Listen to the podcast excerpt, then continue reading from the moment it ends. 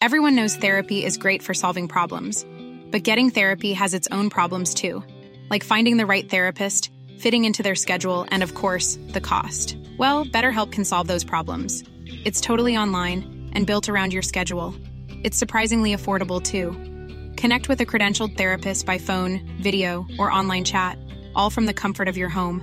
Visit betterhelp.com to learn more and save 10% on your first month. That's BetterHelp H E L P. Ahora inicia A la Una con Salvador García Soto. A la Una. Donde la información fluye, el análisis se explica y la radio te acompaña. A la Una con Salvador García Soto. A la Una. Comenzamos. A la Una con Salvador García Soto te desea un feliz 2024. Hablamos también de la importancia de la frontera como un lugar, más bien de la relación económica entre los, dos países. La importancia de reabrir los cruces fronterizos para nosotros es una prioridad. O sea, hablamos de la parte económica, de la parte también de las causas estructurales de la migración. Guardia decimos que ustedes son pueblo.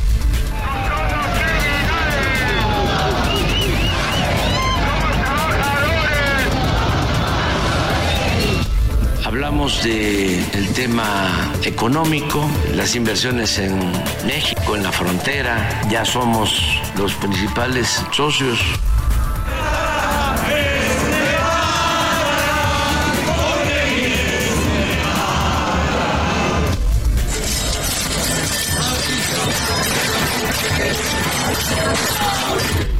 exentos de toda responsabilidad penal los pobladores de las comunidades pertenecientes al municipio de Tezcatitlán que fueron objeto de la agresión.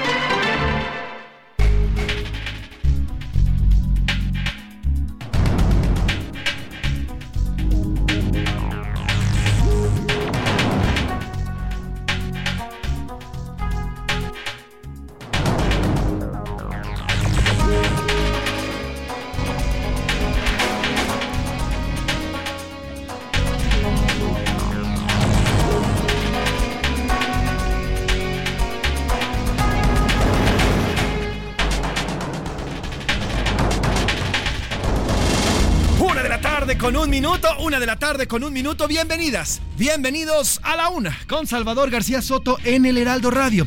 A nombre del titular de este espacio, el periodista Salvador García Soto y de todo este gran equipo que hace posible día a día este servicio informativo, yo les saludo con muchísimo gusto. Yo soy José Luis Sánchez Macías y le vamos a informar en esta tarde de jueves, jueves 28 de diciembre del 2023, Día de los Santos Inocentes, Día de los Inocentes y bueno, pues... Debe usted... tener un punto Exacto. débil. Debe tener un punto débil. Si usted ya prestó, si usted ya prestó dinero, si usted ya, ya cayó en alguna nota ahí fake que están también circulando en redes sociales, bueno, pues inocentes palomitas que se dejaron engañar, sabiendo que en este día nada debes prestar. Así que si usted está conmemorando este día 28 de diciembre, Día de los Santos Inocentes, bueno, pues eh, felicidades a todos y a todas y además aguas, ¿eh? Aguas con las bromas y aguas con la lana. Oiga, qué frío está haciendo en la capital de la República Mexicana. Ha estado las temperaturas por abajo de los 5 grados en las mañanas. Hoy amanecimos a 4 grados centígrados, un frío en lo personal a mí me ha estado afectando bastante. Yo, yo le he contado, soy Team Calor.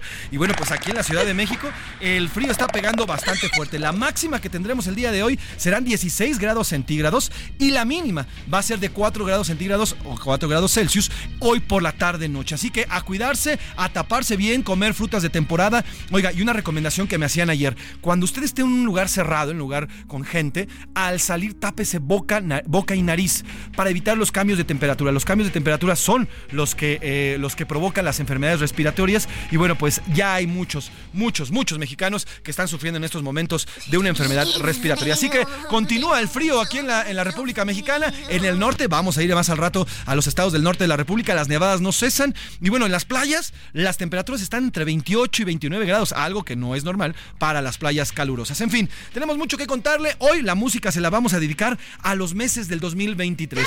Los meses del año ya en miras prácticamente a que se acabe este 2023 y vamos a ir recordando cada mes con una música y una canción diferente. Hoy nuestro productor, el productor a cargo, Rubén Cruz, nos hizo una selección de música que se refiere a los 12 meses de este año que ya estamos prácticamente despidiendo. Así es, mi Luis, ya nos puso aquí las golondrinas, todavía nos quedan, pues por lo menos ahorita vamos a escuchar, pero ya estamos despidiendo al año. Vamos a escuchar cuánto falta para recibir al 2024. Faltan cuatro días para Año Nuevo. Cuatro días exactos para estar celebrando y estar dándole la bienvenida al 2024, un año que promete ser bastante movidito, pero que también puede ser y es una nueva oportunidad para usted, para mí y para todos los que estamos y que día a día estamos en este país de ser mejores. Sin nada más que decir, ¿qué le parece si le voy contando los temas que vamos a tratar en esta tarde de jueves? A la una. Con Salvador García Soto. Por fin, autoridades de Coahuila localizaron los primeros dos cuerpos de trabajadores que pertenecían al grupo de 10 mineros que quedaron eh, atrapados en agosto pasado en la mina del Pinabete. Le tendré los detalles. Hemos intentado comunicarnos con familiares de, de estos mineros, estos 10 mineros. Nadie sabe nada. Fue un anuncio hecho por el gobierno, pero le tendremos los detalles al respecto de este rescate ya de los primeros dos cuerpos de dos mineros atrapados en el 2022 en la mina del Pinabete. Legítima defensa. Oiga, ayer en una conferencia a través de redes sociales y también eh, personal, la Fiscalía del Estado de México determinó que eh, los pobladores de Texcapilla no serán sujetos a acción penal, pues todos actuaron en legítima defensa. Así lo dijo el fiscal y así lo dijo también la gobernadora Delfina Gómez luego de una conferencia el día de ayer. Además, se confirmó que hay 14 personas que han sido sustraídas luego de los hechos que ya le platicamos aquí, en los que los pobladores se defendieron de estos cárteles de la familia michoacana que día a día les, que les cobran eh, cuotas, que les cobran dinero por lo que producen. Y bueno, pues hay 14 personas secuestradas, entre ellas cuatro menores de edad. Una bebé de un año y cachito. Le vamos a tener el reporte. Oiga, y superpeso. A lo largo del año, el peso mexicano se ubicó como la segunda divisa más apreciada a nivel mundial, luego del peso colombiano que se apreció en 21-27%. Te vamos a explicar y vamos a contarle qué es y qué está pasando con el superpeso. No a todos les hace muy bien. Por ejemplo, a los que reciben, eh, a los que reciben eh, los dineros desde Estados Unidos, eh, pues es menos lana la que reciben. Si antes el dólar costaba 19, pues ahora están recibiendo 17 pesos. Ya no, ya no reciben lo mismo. En fin, hay diferentes sectores que no está, no les está yendo tan bien con esta baja del dólar. Y agotadas las vacunas de la Cruz Roja, hoy comenzó en la Cruz Roja ya la venta de vacunas y ya se agotaron. Las vacunas contra el COVID-19 se acabaron en minutos en el Estado de México. Iremos con nuestros reporteros que estuvieron presentes en estas sedes de la Cruz Roja. Deportes, palomitas, inocentes palomitas, de jugar una campaña completamente perdedora a dirigir un primer título en 30 años. El jugador sub-17 que parece de 45, le contaremos historias reales en el deporte que parecen del Día de los Inocentes. Además, Simón Biles y Novak Djokovic fueron elegidos como deportistas del año por el, diablo- por el diario francés L'Equipe. Además, Oscar Mota nos va a presentar las notas del Día de los Inocentes que han surgido a, través de las redes sociales. Hoy en la mañana me, me desperté con un tuit que decía que el señor Jardín había renunciado a la América y que Hugo Sánchez iba a la América. Bueno, casi me da el patatús. Pero bueno, nos va a contar el señor Oscar Mota de qué y cómo van estas notas del Día de los Inocentes en los deportes. Tendremos el entretenimiento, iremos a las calles de la República Mexicana. Ojo, vamos a platicar con directivos de Walmart. Walmart México que nos van a dar santo y seña de cómo es la venta que comenzó a partir del día de hoy de vacunas contra el COVID-19. Cómo puede encontrarlas, dónde puede encontrarlas, el costo, sedes y demás. Vamos a platicar justamente con ellos. También vamos a platicar con la dueña de la pollería en Toluca, Estado de México, que fueron donde fueron secuestrados cuatro personas hace unos días allá en el Estado de México. Tenemos un programa bastante nutrido, bastante variado. Quédese, no se va a arrepentir, además se va a entretener. Sin nada más que decir, ¿qué le parece si nos vamos directo a la información? Que ya estamos aquí en A la Una con Salvador García Soto. Estas son Las de cajón. en A la Una.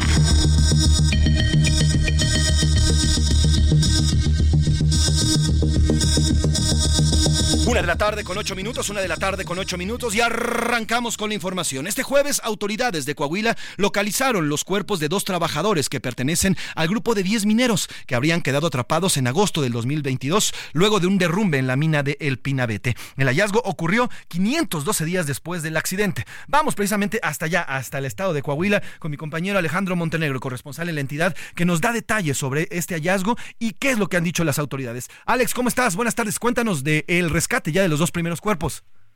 ¿Qué tal? Muy buenas tardes, José Luis. Te saludo con gusto desde Coahuila. Bueno, pues como bien señalas, ayer por la noche las autoridades confirmaron el eh, hallazgo de dos restos humanos en la mina del Pinabete a un año y cuatro meses de que se diera el accidente que dejó sepultados a 10 trabajadores. Comentarte que, bueno, pues según las autoridades, em, hasta la fecha se han retirado más de 2.3 millones de metros cúbicos de suelo y roca, además de que se han realizado más de 1.167 perforaciones con una longitud de más de 47 kilómetros.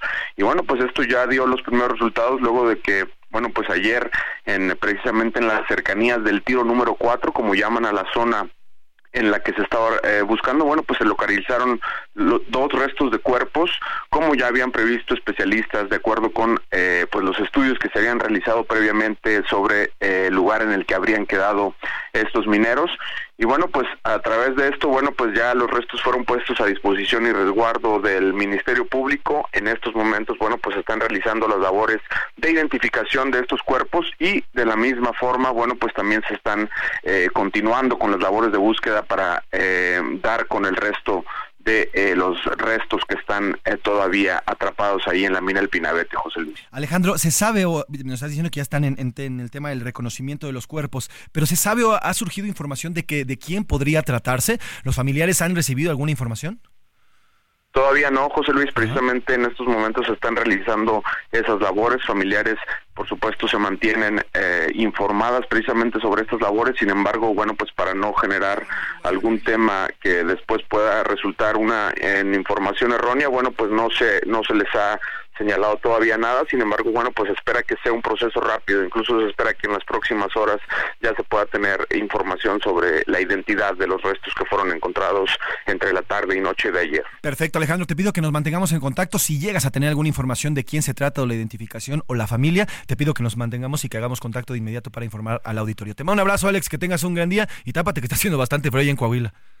Así es, José Muy buenas tardes. Abrazo, querido Alex Montenegro, Alejandro Montenegro, nuestro corresponsal allá en Coahuila. Pues ahí está. Ojo, durante toda la mañana, desde que se anunció, el equipo de aquí a la una, y, junto con Imina Velázquez, nuestra directora de información, hemos intentado comunicarnos con familiares de los eh, de los 10 mineros desaparecidos. Bueno, 10 mineros que están enterrados eh, en, esta, en esta mina del Pinabete. En realidad nadie tiene información de nada, nadie sabe de quién se trata, quiénes habrían sido los dos cuerpos rescatados. Incluso no hay ni siquiera imágenes. Recordemos que a partir de esta, eh, esta operación de montaje a cielo abierto que se hizo en el Pinabete, los familiares tienen eh, una zona para acudir. No pueden pernoctar en la zona. Pueden ir y asistir a diario familiares directos, ojo, esposa, hijos, shalala, pero no pueden pernoctar. Entonces, este hallazgo se habría hecho tal vez en la madrugada, por lo que no hay todavía suficiente información. Pero en cuanto haya, no tenga duda que aquí se lo vamos a contar. Y de Coahuila nos vamos hasta el Estado de México, porque por la tarde de ayer, de este miércoles, José Luis Cervantes Martínez, titular de la Fiscalía General de Justicia del Estado de México, informó que los pobladores de Texcapilla, en el municipio mexiquense de Texcaltitlán, que participaron en el enfrentamiento con integrantes del grupo grupo delictivo La Familia Michoacán el pasado 8 de diciembre no serán sujetos de acción penal, ya que se acreditó, dijo el fiscal, que actuaron en legítima defensa. La Fiscalía General de Justicia del Estado de México advierte que se actualiza la legítima defensa como causa de exclusión penal. La repulsa a la agresión cometida en contra de los habitantes del municipio fue consecuencia de una acción ilegal e ilegítima y sin derecho a ello a manos de un grupo delincuencial. Segundo, la agresión fue real, fue actual e inminente, toda vez que se acreditó que los pobladores y sus familias se encontraban bajo constante amenaza Ahí está lo que dice el fiscal. Se acredita la legítima, la legítima defensa en esta gresca que ocurrió, ya le decía, hace un par de semanas. También señaló que hasta el momento son 14 las personas desaparecidas tras los hechos del pasado 8 de diciembre. Se concluye que el total de desaparecidos es de 14 personas, de las cuales 4 son menores de edad y 10 son adultos. De los adultos son 3 mujeres y 7 masculinos. Por si fuera poco, también solicitaron la ayuda de la población para localizar a estas 14 personas. Las instituciones que participan en la búsqueda continuamos con los esfuerzos para localizar a las 14 personas que están en calidad de desaparecidas. Invitamos a la sociedad para que aporte cualquier dato o información que permita esclarecer el paradero de cada uno de los desaparecidos, para lo cual hacemos del conocimiento público que la Fiscalía de Justicia del Estado de México ofrece una recompensa de hasta 500 mil pesos para la información de cada uno de los desaparecidos. Pues ahí está, se confirma entonces que son 14 personas las desaparecidas, entre ellas una bebé de un año y cachito de de meses, además de otros dos niños menores de edad. Y bueno, pues eh, estos pobladores habían sido sustraídos luego del desencuentro, o más bien luego eh, de la lucha, la pelea que sostuvieron, eh, ya les decía, hace un par de semanas. se descarta entonces acciones penales en contra de los pobladores de Texcapilla. Continúa ahí la Secretaría de Seguridad y todas las fuerzas federales en esta zona del Estado de México. Y mientras tanto, bueno, pues el tema de la extorsión en esa zona en específico, que lo vivieron durante años, ha quedado, por lo menos en este momento y mientras las autoridades están ahí, ha quedado por lo menos saldado. Donde no ha sido así y donde no y donde continúa de la misma forma es justamente en el Estado de México. En este espacio le hemos informado acerca del secuestro de cuatro trabajadores en una pollería en Toluca, justamente en el mismo estado. desafortunadamente, a siete días de lo sucedido, ni la dueña ni los familiares de las víctimas han recibido llamadas de rescate o solicitudes de dinero. Ayer platicábamos con una de las familiares de estos cuatro personas secuestradas y bueno, ella nos decía que no tiene nada de información, que la Fiscalía del Estado de México no se ha puesto en comunicación con ellos y que además, bueno, pues no saben ni siquiera han pedido algún tipo de rescate. Pero eh, le agradezco y vamos a hacer contacto en estos momentos y le agradezco que nos tome la llamada a Karina Contreras. Ella es la dueña de la pollería donde fueron secuestrados estos cuatro jóvenes, eh, estos cuatro jóvenes eh, que tienen nombre además, Rigoberto Colín Consuelo, Jaime Ramos Reyes, Isidro Díaz Casimiro y Eliseo Escobar Ramírez. Karina Contreras, ¿cómo está? Muy buenas tardes. Hola, ¿qué tal? Buenas tardes. ¿Qué decir, Karina, de lo que ha ocurrido? A ver, quiero arrancar con lo siguiente. ¿Cómo era el modus operandi, usted como dueña de esta, de esta pollería, por parte de los criminales? ¿Qué era lo que hacían y cómo los extorsionaban al llegar al grado del secuestro de estos cuatro trabajadores de su pollería?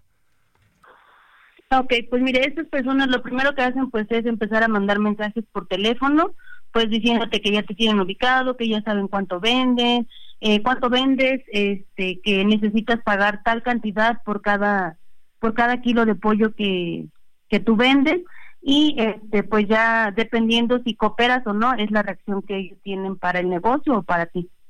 Es decir, ellos eh, hacen, digamos, los, los, investigan a tal grado que conocen exactamente de puño y de pe a pa cuánto venden, cuánto, y a partir de eso les piden. ¿Cuánto les pedían, eh, Karina? Dos pesos por cada kilo de pollo que vendamos. Dos pesos por cada kilo les pedían. Tenía entendido que también ellos los obligan a comprar pollo en donde ellos quisieran. ¿Esto es cierto? Así es, de hecho tienen un, una persona que es la eh, su principal distribuidor aquí en Toluca y en el sur del estado y Guerrero. Eh, yo el día de la entrevista pues di eh, los nombres de, esta, de estas personas, son el señor Nabor Velázquez González, su esposa, la señora Reina Ortuño Avilés y este dos personas más que son eh, trabajadores de ellos, que es Jesús Bernal Estrada alias Mayolo y su hermano Martín Bernal Estrada. Ellos dos son los que se encargan de repartir todo el pollo en la parte de Sinacantepec, que también lleva mucho tiempo sufriendo esta parte de extorsión. Es decir, a ver, estas cuatro personas que nos dice Karina forman parte de, formarían parte del grupo criminal porque ellos son los, los, a los, digamos, entre comillados. Principales operadores. Exacto. Entonces hablamos de Nabor Velázquez, Reina Ormeño, Jesús Bernal, alias el mayor. Reina Ortuño. Ah, Ortuño, ok, Reina Orduño. Ortuño. Ortuño Avilés. Portuño Avilés, Jesús Bernal y Martín Bernal Estrada, ¿correcto? Así es. Usted los tiene, ustedes los tienen identificados, se los dijeron a la fiscalía y, ¿qué hicieron la fiscalía? Sí, de hecho, el, el, el señor Nabor Velázquez González tiene cinco órdenes de aprehensión activas, cuatro por eh, homicidio calificado, una por extorsión y hace como un mes aproximadamente un juez lo dejó en libertad. Karina Contreras, estamos platicando con Karina Contreras, ella es dueña de la pollería en Toluca, Estado de México, donde fueron eh, eh, secuestrados cuatro, cuatro trabajadores. Karina, eh, cuando se acercaban estos personajes, ¿se acercaban directamente a usted o lo hacía a través de sus trabajadores? Eh, no, eh, directamente a mí por medio de mensajes o llamadas telefónicas. Ya, ¿usted tomó algún tipo de previsión? al final, ¿las autoridades acudió a ellas, denunció o no denunció?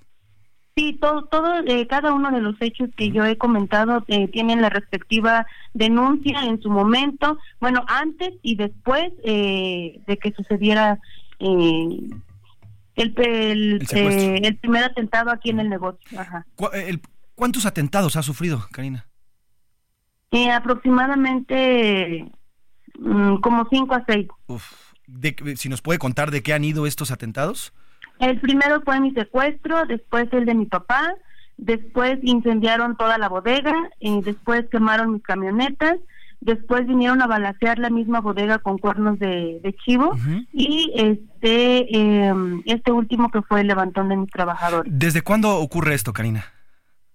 aproximadamente eh, de enero de este año. Eh, es decir, los, los, Todos han sucedido en este año. las, los cinco ataques ocurrieron en este año. Sí, Eh, el- tanto el secuestro suyo como el de su padre, el de los trabajadores, todo ocurrió este año. así es. Y ustedes, ustedes cuando acudieron a, la- a las autoridades, ¿qué les dijeron las autoridades? Pues eh, obviamente pues eh, se les da toda la información, recaban todos los datos, pero pues hasta ahí no no no ha habido mayor solución. Ahora, Karina, ¿usted está amenazada en estos momentos? Eh, sí, así es. Eh, y ha decidido mejor salirse de, de Toluca para evitar cualquier problema. Este no, yo sigo eh, trabajando este, en espera de que me devuelvan a mis trabajadores. Sin duda. Karina, seguramente no, usted no es la única empresaria que, que vive esta, este tormento, este terror por parte de los criminales y ante la falta de acción del Estado. ¿Usted conoce a más, a, más eh, empresarios que estén sufriendo esta misma situación? Claro, sí, toda la- todos los compañeros que nos dedicamos al giro de pollo estamos padeciendo esta situación y obviamente pues no simplemente es eh, a los que venden pollo, es con todos los taxistas, con todos los operadores de pipas de gas, eh, carnicerías, panaderías. Ellos se hacen llamar la familia michoacana, aseguran que son de la familia michoacana, ¿correcto? Sí, sí, así es. Ahora, en el momento que, a- que acuden a secuestrar a sus trabajadores, eh, ¿la pollería estaba abierta o ellos entraron, eh, digamos... Es que es un rastro de pollo. Nosotros compramos el pollo vivo, Ajá. lo procesamos y posteriormente lo distribuimos a las pollerías. Y entraron ahí a estos, estos personajes y bueno, lo que hemos visto en el video. Ahora, ¿se han comunicado con usted, Karina, para un tipo de rescate? No, hasta el momento no. Hasta el momento, no tienen una sola pista de dónde están sus cuatro trabajadores. Eh, pues sabemos que los tienen estas personas en, en la parte de, del sur, que es donde operan, pero pues no, es lo único que sabemos. Ahora, hay otro, hay, un, hay una de las personas, Rigoberto Colín Consuelo, tengo entendido que él es sordomudo y además tiene tres hijos. ¿Esto es Así correcto? es. Él es sordomudo y bueno, Sí. se, se lo llevaron junto con los otros tres. Sí, él, este, Rigoberto es sordomudo, tiene tres hijas con la misma condición y su esposa está en la misma condición. Entonces, imagínese la desesperación que debe estar sintiendo él en este momento, pues al no entender lo que está pasando, no escucha, no puede expresarse y, y pues la frustración también de su familia, ¿no? Sin duda. Karina, Rigoberto, Jaime, Isidro, Eliseo, ¿cuánto tiempo llevaban trabajando Isidoro. con usted? Isidoro, perdeme, ¿cuánto tiempo llevaba trabajando con usted? Este, varía el tiempo eh, entre cada uno. Hoy, hoy las autoridades del Estado de México aseguran que detuvieron ya un extorsionador. ¿Usted ubica a este detenido o No, hasta el momento Jesús Enel es como lo están nombrando? No lo identifican. no. Ahora, estas mensajes y estas extorsiones que se hacían, se hacían, ya nos decía, a través de mensajes, llamadas y visitas presenciales, ¿usted recibía, Karina? ¿Perdón? Llama- además de las de los mensajes que recibió de amenazas y de extorsiones, eh, visitas y, y- y otro tipo de, de amedrentamientos, ¿usted eh, sufrió? Bueno, además de los secuestros, claro está. Sí, sí, sí, sí, sí, sí. O sea, la verdad es que hemos eh, sufrido de todo. O sea, vienen a, a dejarnos mensajes al negocio, a quemar las camionetas, eh, a balacear. O sea, la verdad es que han hecho de, de todo tipo de, agresiones. Sin duda, desde a diario, Karina, estamos platicando en estos momentos aquí en, en la Una con eh, Karina Contreras. Ella es dueña de la pollería donde fueron secuestrados hace un par de días eh, cuatro trabajadores. Karina, a diario en las conferencias matutinas nos dicen que la cosa va mejor, que la seguridad ya va mejor, que vamos mejorando, el famoso punto de inflexión. Usted, usted como una ciudadana mexicana, mexiquense además, con un recién llegado morenismo a este Estado de México, ¿usted podría decir que las cosas van bien? ¿O qué decir de las cosas que usted está viviendo? Pues yo creo que lo que se ve no se juzga, ¿no? Entonces yo creo que para poder decir que estamos bien, pues tendríamos que estar bien, ¿no? Entonces eh, yo creo que sí hay que resaltar que, que nuestra policía está por los suelos, ¿no? O sea, no trabajan para proteger a la ciudadanía, trabajan para proteger a los delincuentes. Uf, eh, Karina, le quiero también eh, pedir un llamado a las autoridades. ¿Qué le diría a la gobernadora Delfina Gómez y al mismo presidente López Eso, Obrador? que cheque, que cheque las policías, porque directamente de la, de, la policía estatal han venido directamente a molestarme aquí por órdenes de estos delincuentes eh, y obviamente pues ellos trabajan para ellos. Entonces debería de poner atención en su policía estatal. Sin duda. También le quiero preguntar, Karina, más o menos, sin que nos dé una, una cifra exacta igual, eh, más o menos cuánto asciende la extorsión promedio que usted estaba pagando. Depende de cada rastro y de cuánto te cobren. A mí en algún momento me llegaron a cobrar hasta cuatro pesos por cada kilo de pollo y yo pagaba 950 mil pesos quincenales. En el momento en que esto fue insostenible, se dejó de pagar y pues empezó a suceder todo eso. 915 mil pesos quincenales. 950 mil quincenal. O sea, más de un millón ochocientos mil pesos al mes. Al mes, así es. Y hasta que ya no pudieron pagarlo por obvias razones, porque es muchísimo dinero, y comenzaron estos ataques. Así es.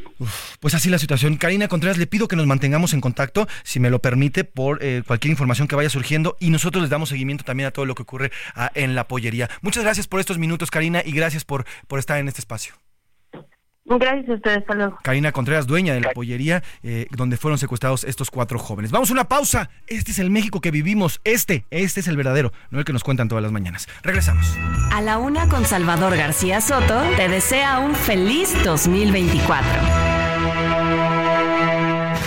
No le cambies. Estás en A la Una con Salvador García Soto. Información útil y análisis puntual. En un momento regresamos.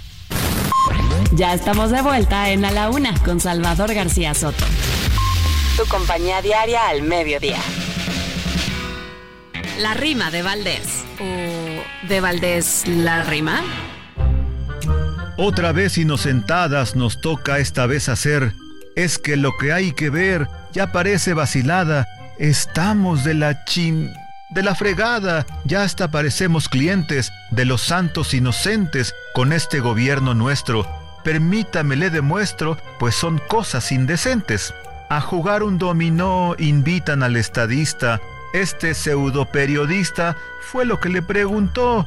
Pero ¿de dónde sacó el tal molécula ese a quien sea se le apetece jugar con tal gran pasguato que un sexenio se ha hecho pato de todo lo que acontece? Cuando Obrador se retire, jugará con ese enclenque en su rancho allá en Palenque, que una mula grande tire, que el molécula se gire pa' que el otro le haga trampa, es lo que pasa en el AMPA, esa es cosa acostumbrada, que se vaya a la chingada, o sea, a su rancho de Lampa.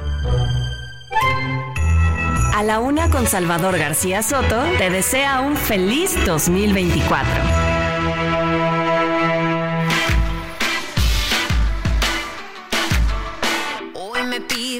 Que regrese. Tú no crees que es demasiado tarde. Que ha cambiado de repente para que tenga yo que perdonarte. No, no voy a olvidar lo que tú me hiciste. No, no me trates de enredar.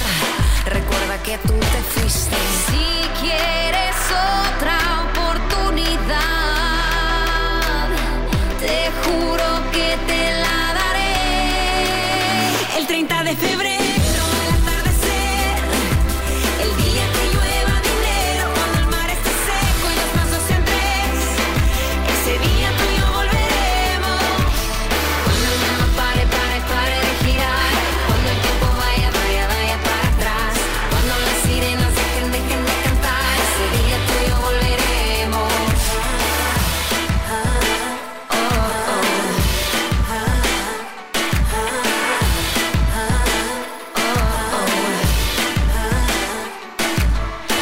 tarde con 32 minutos, una de la tarde con 32 minutos. Y regresamos aquí en A la Una. Yo soy José Luis Sánchez Macías y le estamos informando en esta tarde de jueves. Regresamos con 30 de febrero, una canción de Hash, la cual habla, bueno, pues de las cosas imposibles. Como bien sabemos, bueno, pues febrero, febrero no tiene 30 días y justamente hacen uso, que las Hash hacen uso de esa esa metáfora para decir que ese día, el 30 de febrero, se cumplirán las promesas que les hicieron. Al final, bueno, pues el 30 de febrero nunca llega y el cumplir las promesas también nunca llegó. Así que trépale mi Luis a 30 de febrero de Hash. Hoy vamos a dedicarle en cada corte a un mes del año, justamente porque ya nos estamos despidiendo de este 2023, a un mes del año la música de este frío, frío jueves. El 30 de febrero.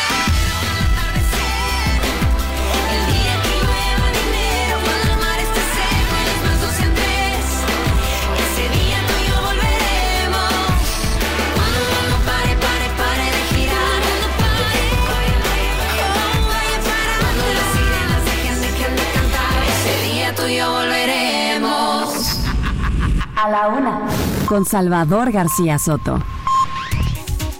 Una de la tarde con 34 minutos, una de la tarde con 34 minutos. Oiga, el superpeso, el peso este año, este año la verdad es que se colocó muy bien, estuvo por arriba de muchas monedas, de muchas monedas en el mundo, incluso fue de las monedas que más se apreció en a lo largo de este año. Y bueno, pues al final eso, eso no solamente redunda en, inversiones y demás, sino también tiene su lado negativo. Pero bueno, vamos a analizar el tema, vamos a platicar sobre el tema y saludo en la línea telefónica y le agradezco que nos, eh, que nos tome la llamada porque sé que anda de vacaciones, la Vero. Pero bueno, mi Vero, ¿cómo estás? Buen día, eh, buen jueves. Oye, cuéntanos, a ver, el superpeso. Eh, ¿Cuál es la, verdadera razón del peso, de por qué el peso está creciendo o se está apreciando tanto? ¿Y cuáles serían los aspectos positivos y negativos? Verónica Reino, reportera de Media Group, ¿cómo estás? Bonita tarde. Hola José buenas tardes para ti y todo tu auditorio. Pues sí, efectivamente este año nos ha ido bien en cuanto al tipo de cambio. Esto es, el peso ha ganado valor frente al dólar y como bien dices, pues tiene sus cosas positivas y sus cosas negativas. Empecemos por decir por qué. Esto se debe a, son diversos factores. Uno, ¿por qué? Porque están están ingresando. Una, parte son las remesas. Acuérdense que también a México le ha ido muy bien en la recepción de remesas. Entonces, bueno, esta entrada de flujos de alguna manera también apoya al peso. Dos, es la inversión extranjera directa que también ha estado entrando al país, pues también son flujos que están apoyando al peso. De hecho, eh, regresando un poco al tema de las remesas, recordémonos que antes eh, los ingresos por turismo eran como uno de los factores más importantes de ingresos hacia el país, pues bueno, ahora ya fueron superados por las remesas, ¿no? Entonces, bueno, están las remesas, está la inversión extranjera directa y también está este factor del new shoring o de la relocalización de las empresas o de las cadenas productivas. Esto también está haciendo atractivo a México y se están dando inversiones también relacionadas con esto. Entonces, todo esto, toda esta entrada de flujos de ingresos es lo que está haciendo que la moneda mexicana pues esté apreciando frente al dólar. También hay efectos internacionales, como es el caso de la Reserva Federal de Estados Unidos, donde también ahí está la duda en ver cuándo va a empezar a recortar su tasa de interés referencial. Entonces esto también está debilitando un poco al, dólar frente a las principales monedas o, o, con quien tiene relación los cruces y entre ellas pues está el peso mexicano.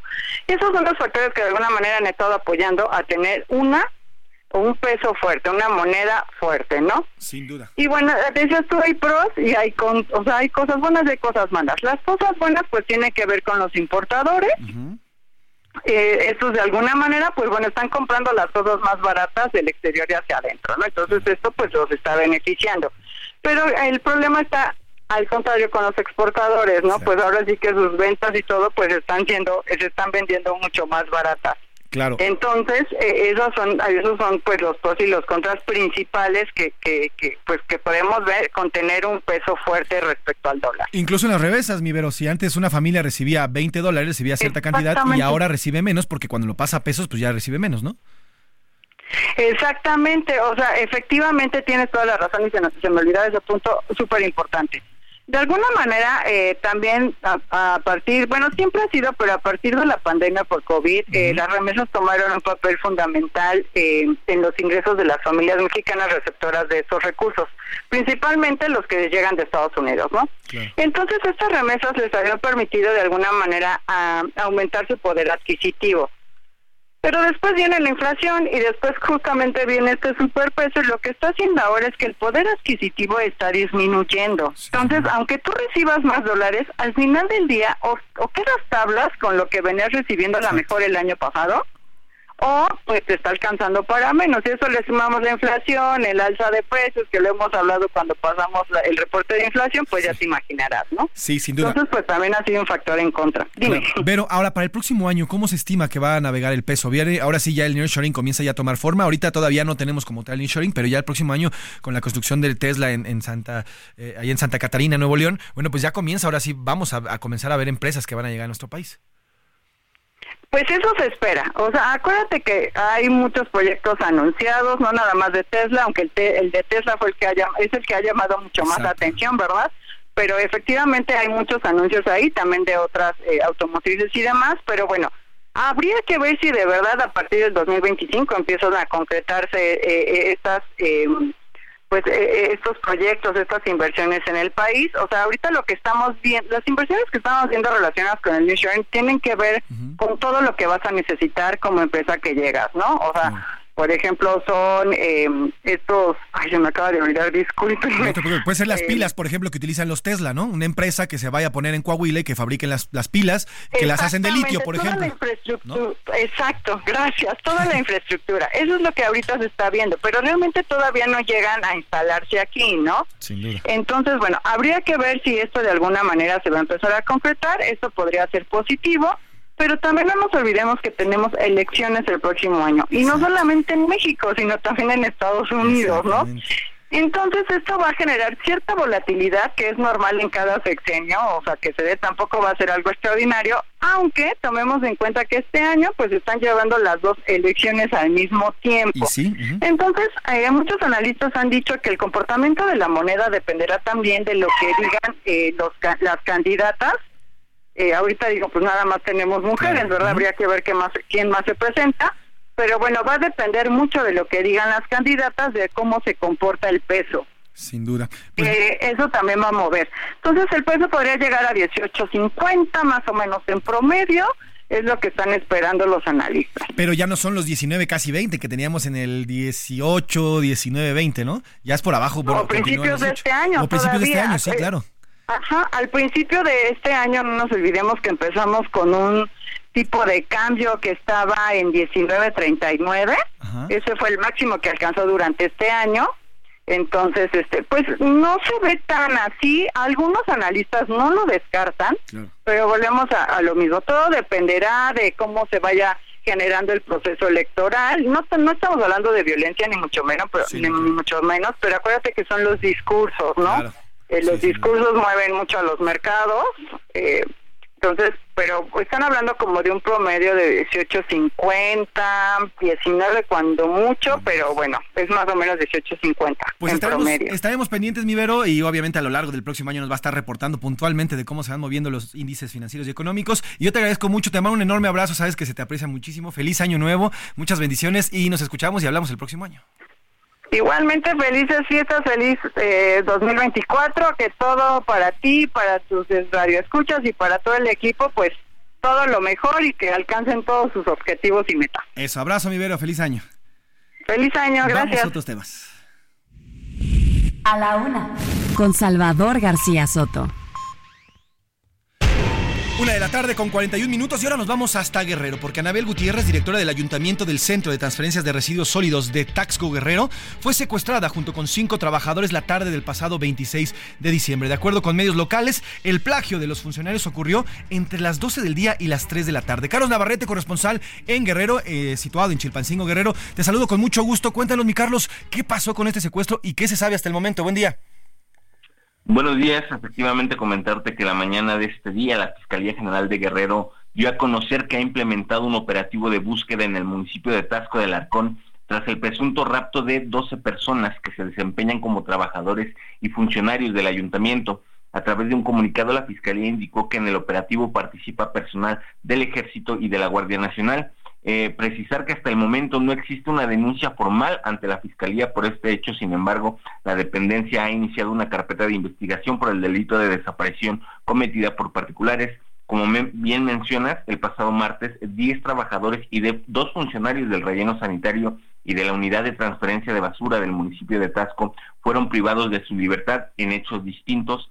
Eh, y comentarte que sobre el operativo que ya se ha implementado, la Fiscalía indicó que en un domicilio de la comunidad de Huistac se encontraban civiles armados, quienes al parecer tenían personas privadas de su libertad, por lo que agentes de la agentes ministeriales, militares y de la Guardia Nacional se trasladaron a este punto, sin embargo, únicamente aseguraron vehículos con reporte de robo y no lograron el rescate de ninguna persona. A insistir, hasta este momento se desconoce el paradero de las personas desaparecidas, entre las que se encuentran también cuatro mujeres. Carlos, y el cual te agradezco y muy completo. Carlos, te quiero preguntar, eh, ¿se sabe el motivo si tal vez también se trataba de extorsiones? se desconoce hasta este momento, no, no, no, por lo menos públicamente no se han dado a conocer si hay líneas de, investigación, de, no se sabe tampoco si los trabajadores habrían recibido amenazas previas. Este, esto ocurrió el martes por la tarde, es muy poca la información que ha circulado al respecto, pero seguimos atentos a lo que pudieran informar las autoridades. Pues estaremos pendientes, Carlos. Te, Carlos, te pido que nos eh, que no nos eh, apartemos, que nos continuemos en comunicación. Cualquier información que surja por allá, eh, nos hacemos contacto de inmediato contigo. Te agradezco el reporte, querido Carlos. Buen día. Buen día, hasta luego. Ahí está Carlos Navarrete, nuestro corresponsal allá en Chilpancingo, Guerrero, para que vea la situación. ¿eh? En estos momentos están secuestrando, bueno, ya sé desde el pasado 26 de, diciembre, pero apenas se está dando a conocer justamente el secuestro de estas personas. Se trata ya de la directora de, del Ayuntamiento del Centro de Transferencia de Residuos Sólidos de Tasco. Eh, la señora Anabel Gutiérrez, además de cinco trabajadores más. Y bueno, Carlos ya nos actualizaba que son cerca de 12 personas las que habrían secuestrado. Otro más allá en Taxco Guerrero. Ahora, bueno, pues esto se suma a lo que viene ocurriendo en Toluca, que ya le platiqué, lo que también viene ocurriendo en Michoacán, que también platicamos, y bueno, pues así, así es como va transitando allá en Guerrero. En Guanajuato, en Celaya, Guanajuato, fue detenido el Verdus, presunto homicida de los cinco estudiantes de medicina, ocurrido el pasado 3 de diciembre en este estado. Fue vinculado a proceso penal por otro crimen y es y fue acusado por el homicidio de un hombre y el intento de dos más. Gabriela Montejano, corresponsal en Guanajuato, nos cuenta eh, qué pasó con esta detención, Gaby, y si es vinculada esta detención con los estudiantes o nos están diciendo también que puede ser con otro delito totalmente diferente. Buena tarde, Gabriela. Hola, ¿qué tal? Muy buenas tardes. Así es, pues ya por fin el día de ayer la Fiscalía del Estado informó sobre el proceso legal que enfrenta este hombre de eh, que se llama Francisco Omar alias El Verdus. Y bueno, para sorpresa de varios, pues ya se confirmó que no fue detenido por el delito en contra de los jóvenes que fueron asesinados en Celaya, en la comunidad de Crespo. Lo detuvieron y ayer fue vinculado a proceso, pero por otro homicidio y por otro caso distinto registrado en la colonia Lagos eh, a inicios de diciembre, de perdón, a finales de noviembre. Eh, la información que tenemos es que el Verdus no es procesado todavía por el asesinato de los seis jóvenes celayenses, aunque su captura fue anunciada como el autor material del multihomicidio. De manera textual, el reporte de la Fiscalía dice, el pasado 22 de noviembre, aproximadamente a las 5.30 horas, los ofendidos se encontraban al interior de un inmueble ubicado en Laguna Verde, en la colonia Lagos, cuando arribó al lugar Francisco Omar a bordo de una motocicleta y una vez que los tuvo a la vista descendió y sacó un arma de fuego que llevaba consigo y les apuntó y comenzó a disparar a los tres ofendidos.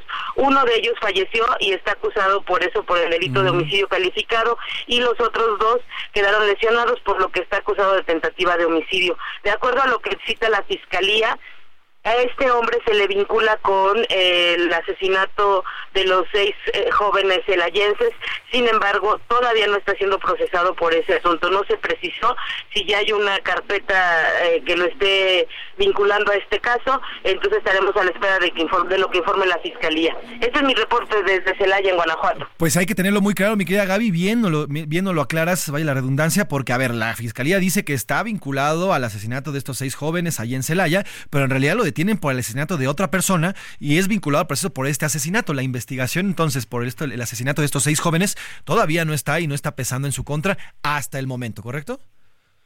Así es, y bueno, hay que recordar, eh, Pepe, que acá se está generando incluso cierta molestia por porque se anunció el pasado 21 de diciembre, la Fiscalía anunció con un gran eh, pues ruido eh, la identificación y detención de Francisco Omar como el presunto autor material de los seis jóvenes. Y esto se dio pues en medio de una cuestionamiento social sobre el actor de la fiscalía porque no había responsables sobre este hecho y de pronto pues detienen a Francisco Omar y ahora pues resulta que ni siquiera está siendo procesado por el delito por el que lo anunciaron, por el que anunciaron su captura y hasta difundieron videos y etcétera, ¿no? Entonces sí hay como cierta molestia de parte de los guanajuatenses por el actor de la fiscalía. Sin duda, Gaby, te quiero preguntar si hay información nueva o se conoce algo nuevo del otro caso, el caso de Salvatierra, el asesinato de estos jóvenes en la posada hace unos días, si hay información nueva al respecto. No, todavía no tenemos información respecto a detenciones o el avance de la investigación. La, tanto la fiscalía como eh, las autoridades estatales no han dado más información. Lo único, pues, es que han seguido los reclamos a través de redes sociales, pues, de que se haga justicia. Pero hasta el momento no hay ni un detenido ni hay ningún avance en la investigación que nos haya compartido oficialmente el gobierno. Pues traemos pendientes, Gaby. Te pido que hagamos contacto si hay nueva información. Y en cuanto haya la misma, hacemos eh, contacto contigo. Te agradezco el reporte. Que tengas buena tarde, mi Gaby. Gracias, muy buena tarde. Feliz año, Gabriela. A Gabriela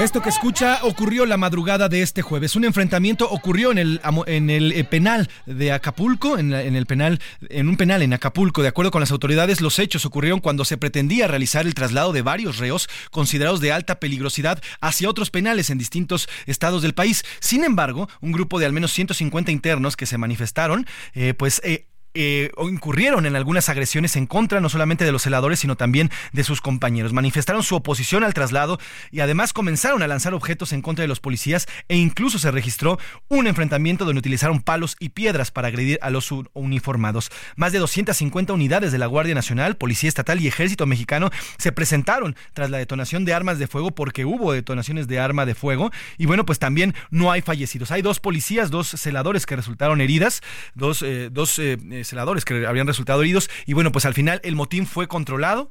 Eh, ya está tranquilo el lugar y estos, eh, estos eh, reos, estas personas privadas de su libertad, bueno, pues ya fueron trasladadas como era el inicio. Esto ocurrió en el penal estatal de las Cruces, justamente en Acapulco Guerrero, donde fue este motín esta madrugada y bueno, afortunadamente ya estuvo controlado, pero bueno, Acapulco, Acapulco continúa, por si fuera poco, con el tema de Otis, todavía con grandes crisis, con grandes crisis sociales y además también de seguridad. Vamos a otros temas. A la una, con Salvador García Soto.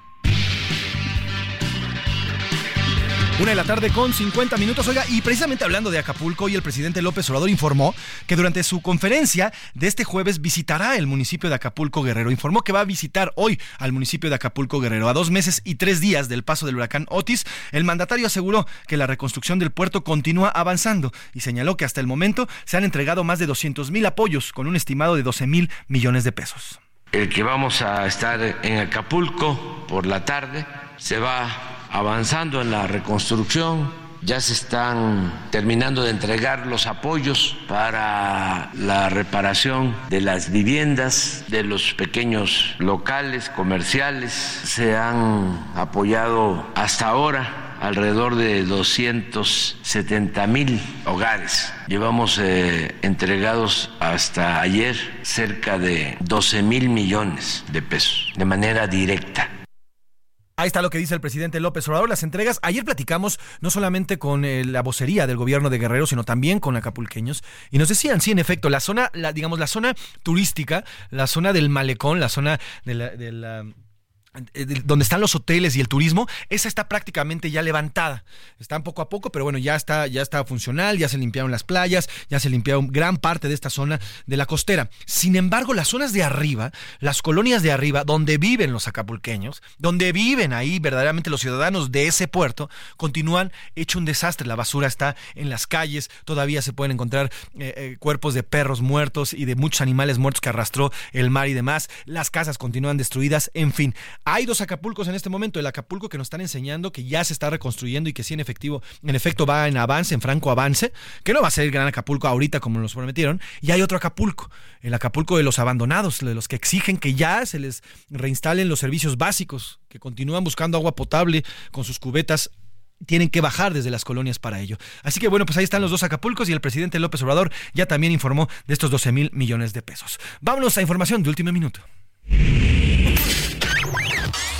Último minuto en A la Una, con Salvador García Soto. Una de la tarde con 53 minutos. Milka Ramírez, tienes información de último minuto, cuéntanos. Así es, José Luis. Y es que lo otro que se está moviendo es la política, porque estamos ya a la vuelta de la esquina de las elecciones del 2024.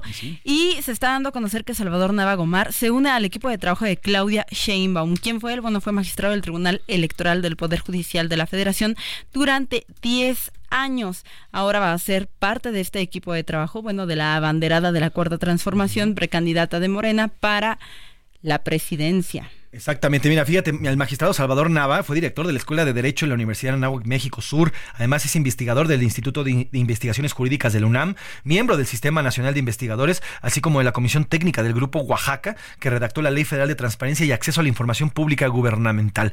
Es un magistrado de la Sala Superior Tribunal Electoral del Poder Judicial de la Federación, con muchísima experiencia en el ramo y en el rubro, y además ha tenido puestos importantes, Milka.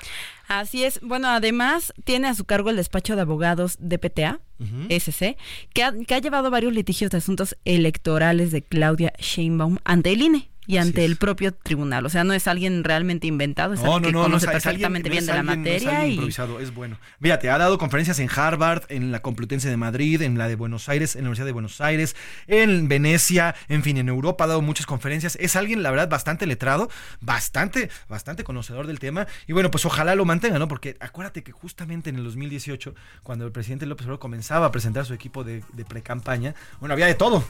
Había de todo y todo el mundo decía, órale, qué padre, esto sí es diverso y plural. Al final, cuando ya llegó a- al... al- Importaba- al- importa al- más la al cargo, confianza. Sí, exacto. Al final, cuando ya llegó al cargo, bueno, pues poco a poco fueron yéndose estos eruditos Así y es. expertos y se quedó con los demás confianza. Gracias por la información, Milka. Gracias, José Vamos a una pausa, se nos fue rapidísimo esta primera hora. Regresamos, solo sé que fue en marzo. Échale, mi Luis, de una canción de Juan Gabriel. realmente el sol, sabiendo que no puedo querer llegar hasta el más allá, sabiendo que solo muerto es como querer. En un momento regresamos. Ya inicia la segunda hora de A la Una con Salvador García Soto. A la Una. Donde la información fluye, el análisis se explica y la radio te acompaña. A la una, con Salvador García Soto. A la una. Comenzamos. A la Una con Salvador García Soto te desea un feliz 2024.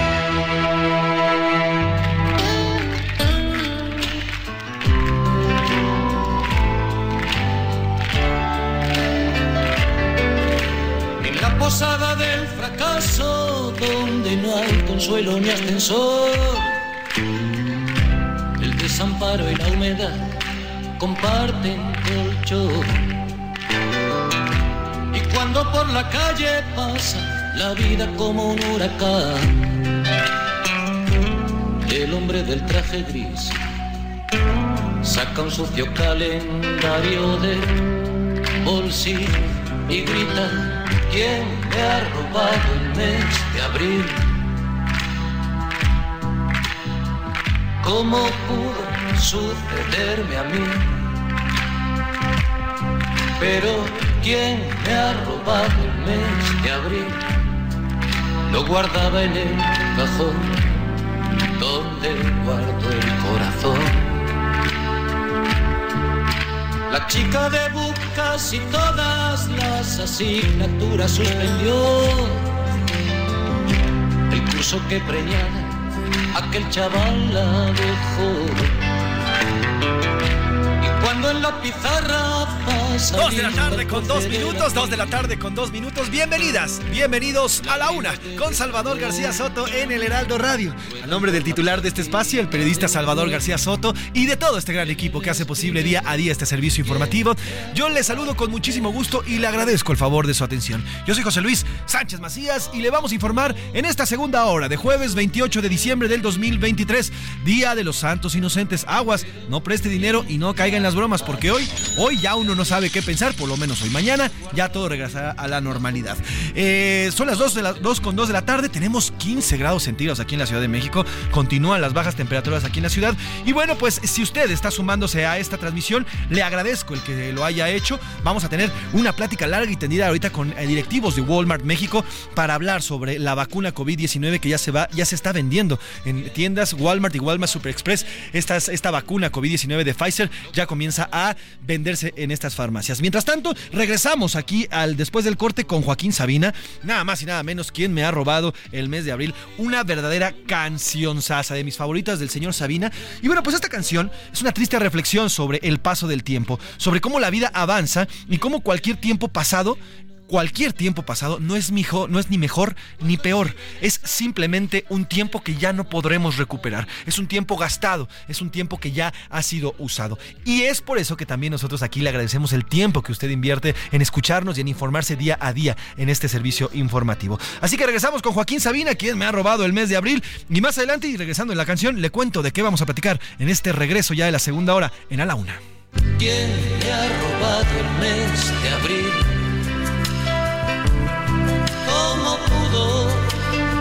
Sucederme a mí? Pero ¿quién me ha robado el mes de abril? Lo guardaba en el cajón donde guardo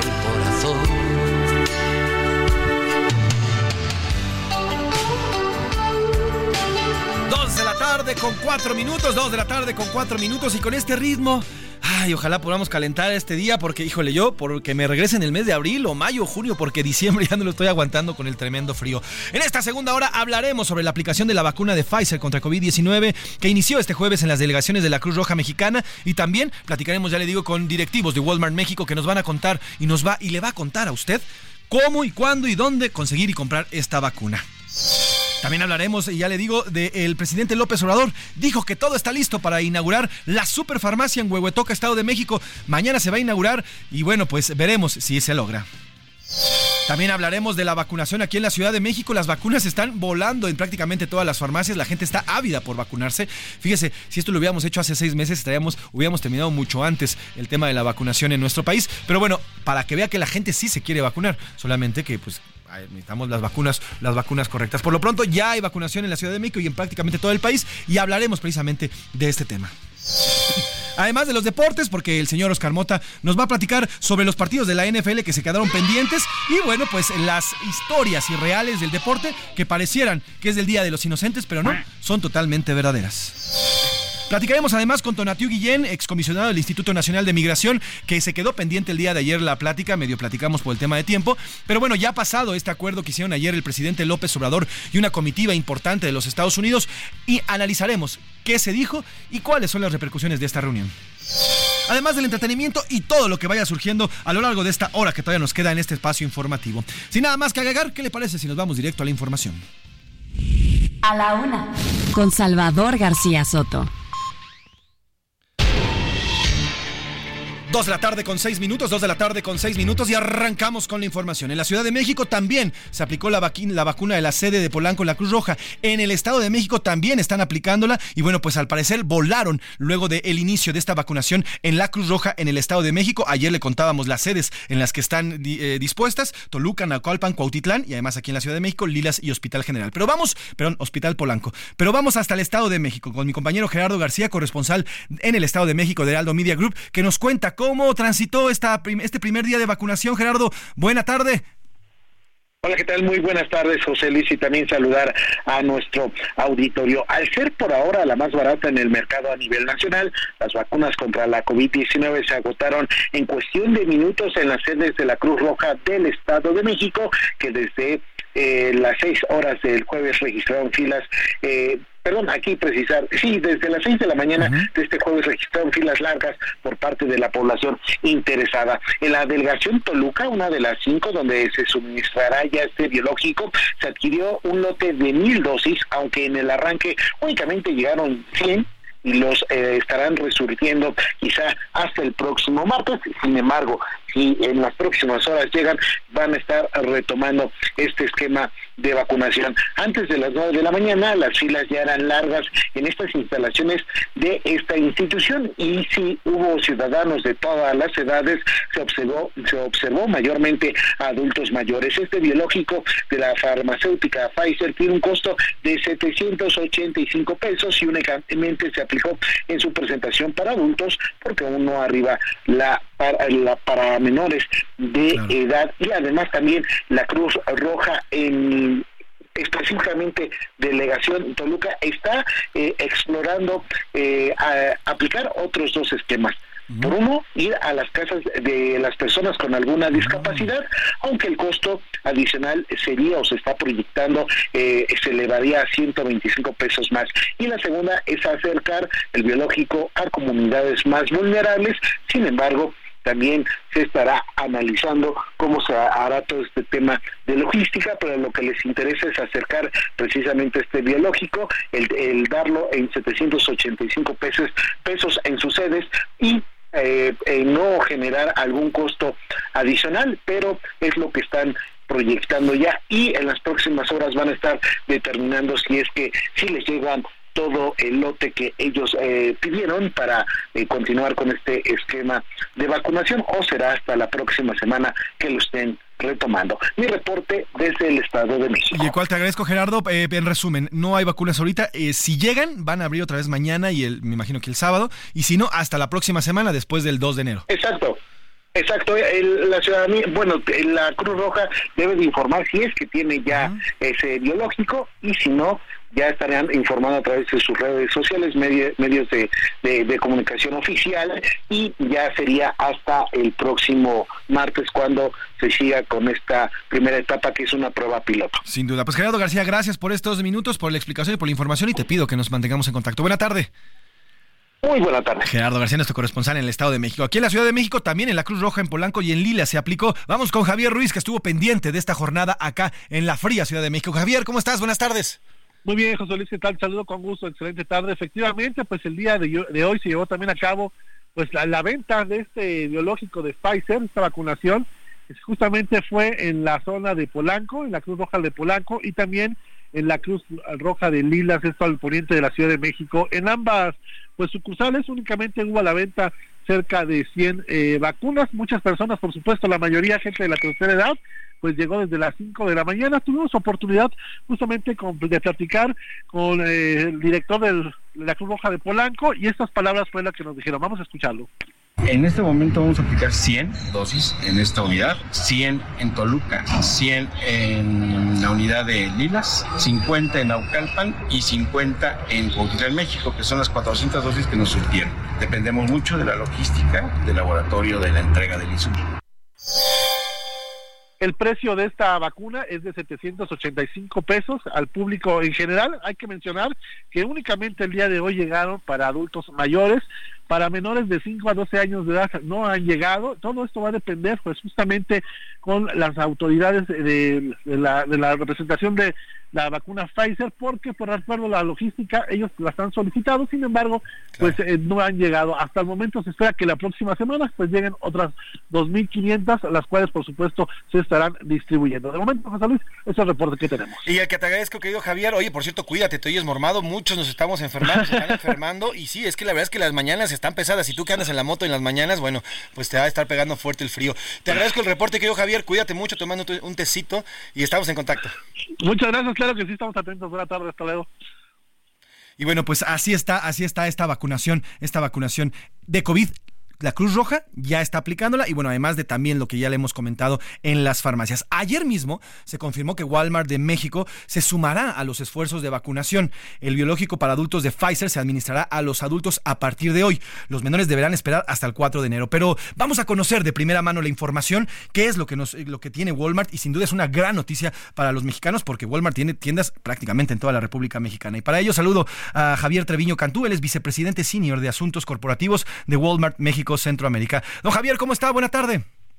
Hola José Luis, buenas tardes, qué gusto estar contigo de nuevo. Al contrario, gracias a usted por tomarnos esta llamada. Para arrancar, don Javier, ¿cómo fue? Ya, ya avanzó el día en cuanto a la vacunación. ¿Cómo les fue con esta vacunación?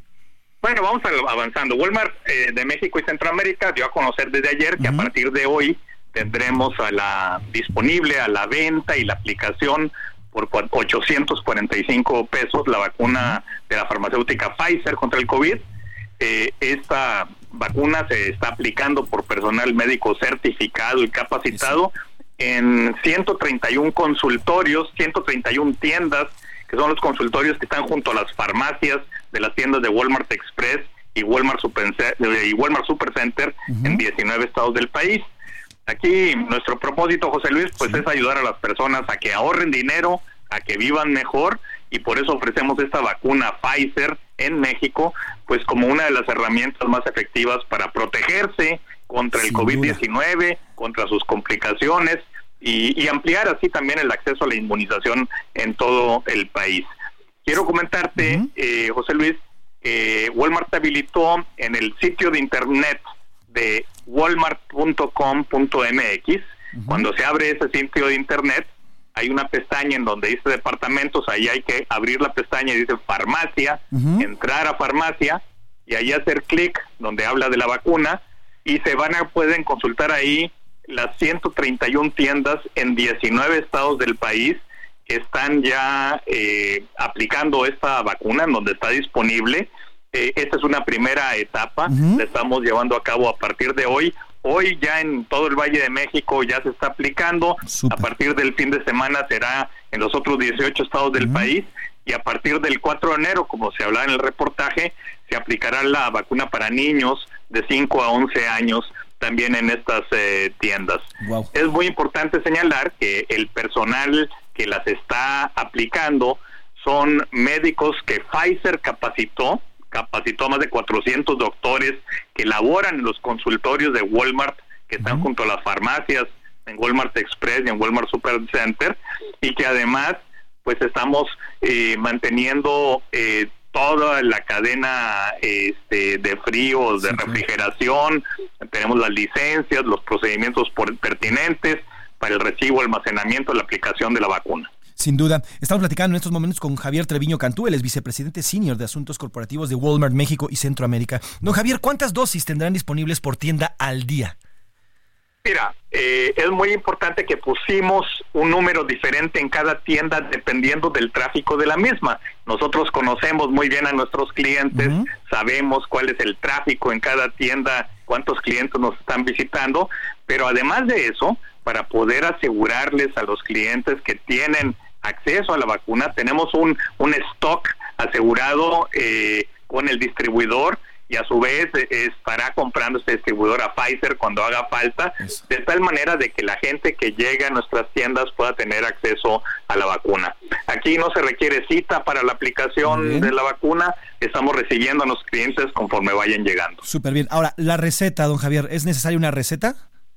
No, no, no, no es necesaria la, receta. Para Aquí, como, como te digo, estamos recibiendo a los clientes conforme van llegando y se les eh, va aplicando la, vacuna. Eso está increíble. Ahora, eh, Walmart, sabemos, no solamente tiene Walmart, también tiene Sam's Club, eh, Supercenter, Bodega, Horrera, en fin. ¿También en estas tiendas se va próximamente a repartir o solamente va a ser en Walmart?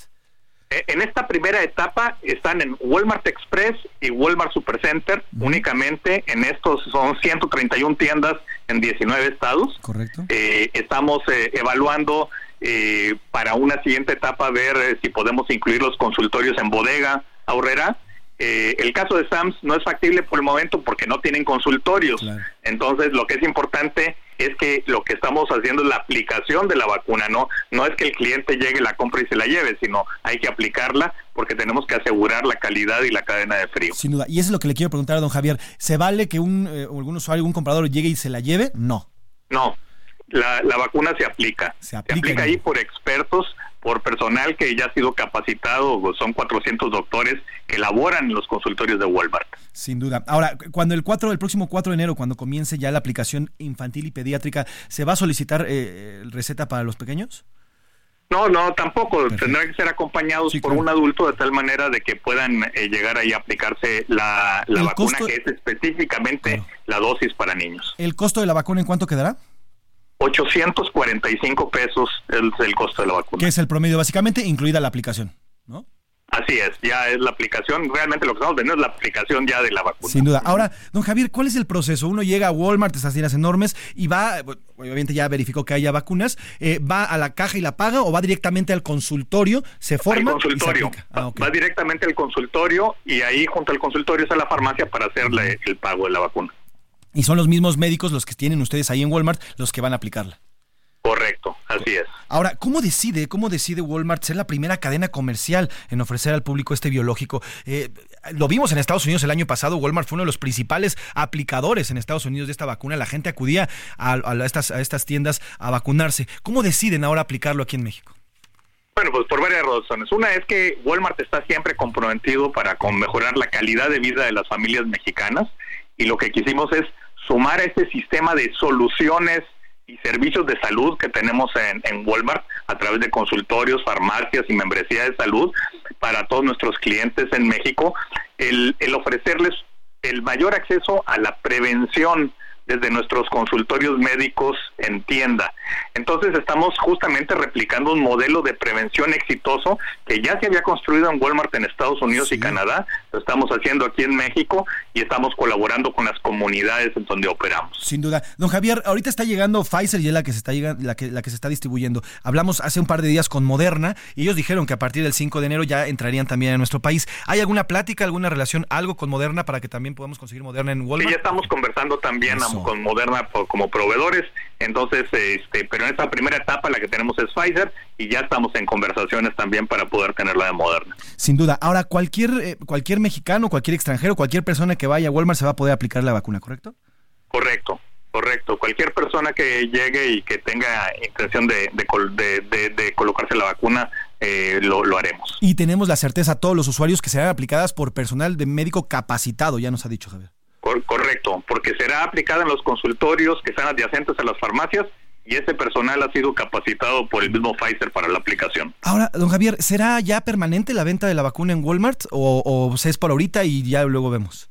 Bueno, pues la vacuna, como sabes tú, eh, José Luis, irá cambiando en función al comportamiento de las cepas. Entonces, por lo que se espera que esta esté durante el periodo invernal, vamos a estar comprometidos en este periodo y conforme se hagan actualizaciones a la vacuna, pues nos vamos a mantener al día siempre este, con, esta intención. Ahorita en estas fechas, don Javier, Walmart permanece abierto, tanto el 31, el primero, digo, con horarios restringidos y demás. Las, eh, las clínicas, bueno, la, aplicación se va a hacer con el mismo horario de Walmart? Sí, eh, inclusive vienen los horarios en el listado que te comentaba en la página de walmart.com.mx, en el departamento de farmacia, y ahí en farmacia viene el despliegue de las 131 tiendas. Viene cada una de las tiendas con su eh, ubicación, eh, con horario, este, y, también si ahí se aplican para niños o solamente para adultos. Sin duda. Eh, cualquier persona de edad, obviamente que, esté en el rango de edad, va a poder asistir, incluso si tienen comorbilidades. Sí, o sea, cualquier persona. y, bueno, pues va, a haber toda una serie de preguntas que le harán este, los expertos, los médicos que están en, ahí en los en, los diferentes consultorios. También nos preguntan, ¿no, Javier, ya no es necesario llevar este el, este cartilla de vacunación. ¿Se acuerda que nos, nos sacaron a todos los mexicanos cuando fuimos eh, poniéndonos las vacunas? ¿Es necesario llevar esta cartilla de vacunación COVID o no es necesaria? No, no es necesario, eh, pero pues sí es conveniente si tienen algún certificado en el cual se pueda ahí también de, de este, expresar claramente que, que, se les aplicó la vacuna, pues ahí se les puede eh, dejar escrito. Pues don Javier Treviño Cantú, vicepresidente senior de Asuntos Corporativos de Walmart México y Centroamérica, gracias de verdad por estos minutos y por darle luz a muchos mexicanos que como usted seguramente ya tiene el reporte en sus en las tiendas, pues están acudiendo a borbotones para irse a vacunar porque todo el mundo nos queremos ir a vacunar. ¿Le parece si nos mantenemos en contacto para hacer un, la posteridad un, eh, un resumen, un corte de caja de cómo va la, vacunación? Perfectísimo. Pues gracias por estos minutos, don Javier. Que pase un gran año, feliz año a usted y a su familia y estamos en contacto. Igualmente, feliz año, buenas tardes. Feliz año. Ahí está Javier Treviño Cantú, vicepresidente senior de Asuntos Corporativos de Walmart México y Centroamérica. Importantísimo todo lo que nos dijo en estos momentos Javier Treviño, ¿eh? Ojo, por, y vamos a hacer un pequeño resumen. Son 131 tiendas las que están operando ya con estas, este, esta vacunación. No necesita usted receta, no necesita llevar eh, tampoco su cartilla de vacunación. Eh, la van a aplicar ahí mismo en Walmart médicos especializados y acreditados para hacerlo. No se la puede llevar, es aplicada ahí mismo. Eh, el costo es de 845 pesos, incluida la aplicación. Y bueno, ahorita vamos a. Es, larguísima, la verdad es que la, estoy viéndole el, directorio Milka Ramírez, que ya lo sacamos aquí eh, de, todas las tiendas. Es larguísima la cantidad de tiendas donde uno va a poder eh, tener acceso a la vacuna COVID-19. Podemos mencionar algunas, por ejemplo, aquí cerca de por acá está Félix Cuevas, Walmart Express, en eh, Félix Cuevas en Tlacoquemecatl. Y bueno, pues ahí se está aplicando en estos momentos la vacuna, Milka. Y es importante, José Luis, porque también te dice si va a haber vacuna o no para menores en esas sucursales. Por ejemplo, esta que acabas de mencionar, sí va a tener la vacuna para menores de edad. Pero, por ejemplo, si nos vamos a Walmart Express Indiana, aquí en Ciudad de, México, Benito Juárez, solamente se va a aplicar a mayores, no se va a aplicar a niños. Entonces, bueno, esta lista se puede encontrar en la página de walmart.com, como ya nos mencionaba Javier Treviño, literal, hasta arriba aparece un apartado de, eh, de conocer las sucursales donde está la vacuna COVID. Se despliega toda la lista con direcciones y ahí pueden ver si se aplica a adultos y mayores eh, adultos y menores a partir de la siguiente semana. A los niños, recuérdelo. Le repito el sitio www.walmart.com.mx, Walmart, como se escribe, walmart.com.mx. En la extrema, eh, en su, eh, ya cuando le abre la pantalla, en la esquina superior derecha, va a encontrar el menú que se llama departamentos. Le da clic ahí en farmacia y ahí le va a desplegar enseguida este listado que es enorme donde, la, donde Walmart México va a poder distribuir ya estas vacunas, Emilio Ramírez. Así es, José Luis. Entonces, bueno, direcciones, tiendas tal cual, con todo y direcciones, y si se aplica o no a menores. Viene el listado de toda la República Mexicana, no solamente de la Ciudad de México, por orden alfabético. Y ojo, a partir de mañana ya comienza también la aplicación en las, estas 18 tiendas que, que, nos decía Javier. Ahorita está en la Ciudad de México como un programa piloto, pero a partir de mañana ya comienza. Y además, bueno, pues entre a este sitio y va a conocer los horarios. Van a manejar casi los mismos horarios en este fin de año. Aproveche si usted vive aquí en la Ciudad de México a vacunarse, que casi no hay gente, que casi la gente está saliendo, bueno, que mucha gente salió de la ciudad y que están abriendo estas oportunidades. Porque cuando regresen en enero, júrelo que los Walmart van a estar abarrotados es. de que se van a, se van a querer vacunar. ¿eh? Y bueno, recordarles también que la siguiente semana, a partir del primero de enero, se pueden encontrar en Farmacias Guadalajara. Si no encuentran en un lado, los pueden encontrar en el otro. Entonces, en resumen, Farmacias del Ahorro, Farmacias Benavides, Farmacias Guadalajara, Farmacia San Pablo. Farmacia San Pablo, la Y- Cruz Roja Así es. y Walmart México son los que hasta hoy, 28 de diciembre, están ya vendiendo la vacuna contra el COVID-19. El precio oscila entre los 700 y cachito en Walmart Y los hasta 900. los 900 que se, se vende Exacto. en las farmacias. Bueno, pues ahora sí que ya vacunar depende de usted. Nos vamos a ir a la pausa, nos vamos a ir con música. Recuerde que estamos re- recordando a los meses del año y Ezequiel Peña nos canta 10 de mayo, justamente mayo es el Día de las Madres. Ya tenía mi ropa puesta para irme pa' mi labor. Cuando le pedí a mi madre que me dé su bendición. No le cambies. Estás en A la Una con Salvador García Soto. Información útil y análisis puntual. En un momento regresamos. Ya estamos de vuelta en A la Una con Salvador García Soto. Tu compañía diaria al mediodía. A la Una con Salvador García Soto te desea un feliz 2024.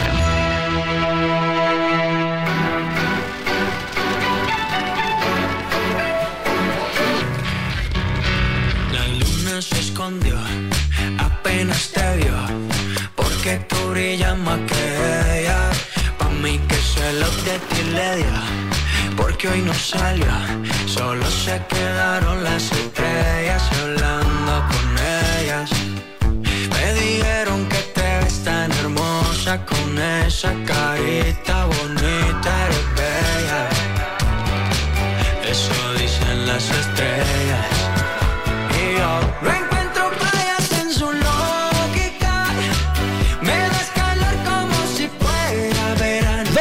Tarde con 31 minutos, 2 de la tarde con 31 minutos y regresamos con Maluma Baby y Junio. Esta canción llamada Junio, el ídolo global de la música latina Maluma acaba de lanzar su nuevo sencillo denominado Junio, una alegre y romántica canción pop urbana que habla de la atracción que te hace sentir una persona especial, tal y como si fuera el verano de junio. La letra dice, tus, ojos son como los soles de este verano y justamente habla de ello, de, la- de lo radiante que es la pareja enfrente de un, y lo compara precisamente con el tema del verano y lo verde que se pone. Así que el señor Maluma le canta a junio, pero también le canta al amor. Trépale, mi Luis. Me das calor como si fuera verano en junio. Qué chimba que fueras mi novia.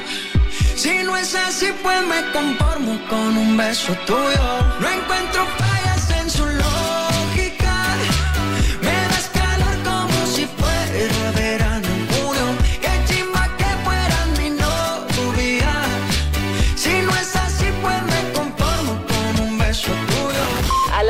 con Salvador García Soto.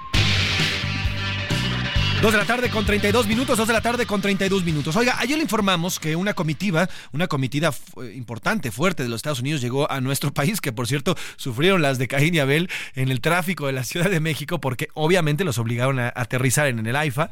Y bueno, pues el regreso a la Ciudad de México es un verdadero caos. La verdad es que no hay vías todavía para ir y regresar del Aeropuerto Internacional Felipe Ángeles a la Ciudad de México. Y bueno, pues tanto Anthony Blinken como el señor Mallorca se quedaron varados un ratillo ahí en el tráfico, eh, vivieron lo que muchos, lo que millones de mexicanos vivimos diariamente en esta ciudad. Pero bueno, luego de la, de la reunión, eh, llegaron a un acuerdo para reabrir los pasos frente al ferrocarril y los puentes fronterizos con el fin de normalizar la situación en la frontera. También indicaron que durante la reunión se abordó el tema de atender las causas que originan la migración. Esto es lo que dijo el presidente López Obrador esta mañana sobre su reunión con esta comitiva norteamericana. Muy buena la reunión con el secretario Blinken, con el secretario Mallorca, con la asesora para asuntos de seguridad del presidente Biden, señora Elizabeth. Hablamos del el tema económico, las inversiones en México, en la frontera, y cada vez hay más movimiento en la frontera, y por eso tenemos que estar atentos para que no se cierren los pasos se llegó a ese acuerdo, ya se están abriendo los pasos para el ferrocarril y eh, los puentes fronterizos, normalizar la situación. Se avanzó en eso. Eh, también hablamos sobre la atención a las causas que originan la migración, el apoyo a países en donde por necesidad la gente tiene que abandonar sus pueblos también le echó flores al presidente Joe Biden, el presidente López Obrador, dijo que el, actual presidente norteamericano no se ha devenido en construir muros y ha promovido tampoco esta iniciativa.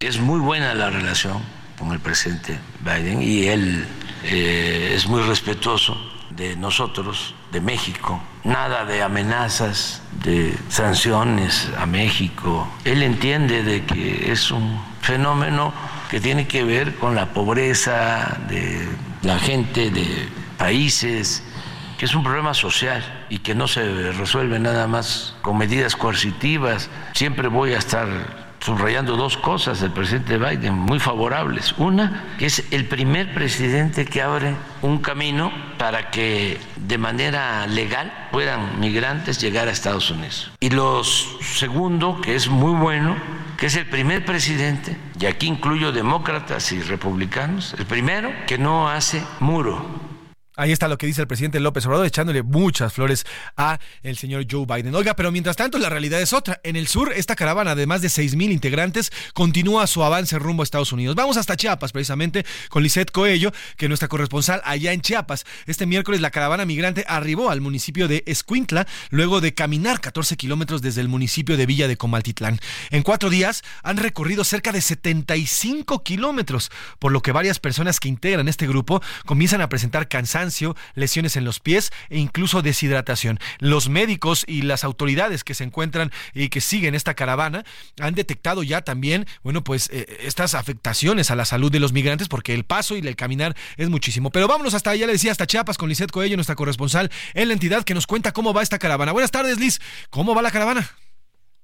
¿Qué tal, Pepe? Muy buenas tardes. Saludo con gusto a ti al auditorio informarte que la caravana del éxodo de la pobreza pide diálogo y atención al gobierno mexicano para las siete mil personas que van caminando, especialmente mujeres y niños que han avanzado unos 100 kilómetros desde Tapachula a Mapastepec.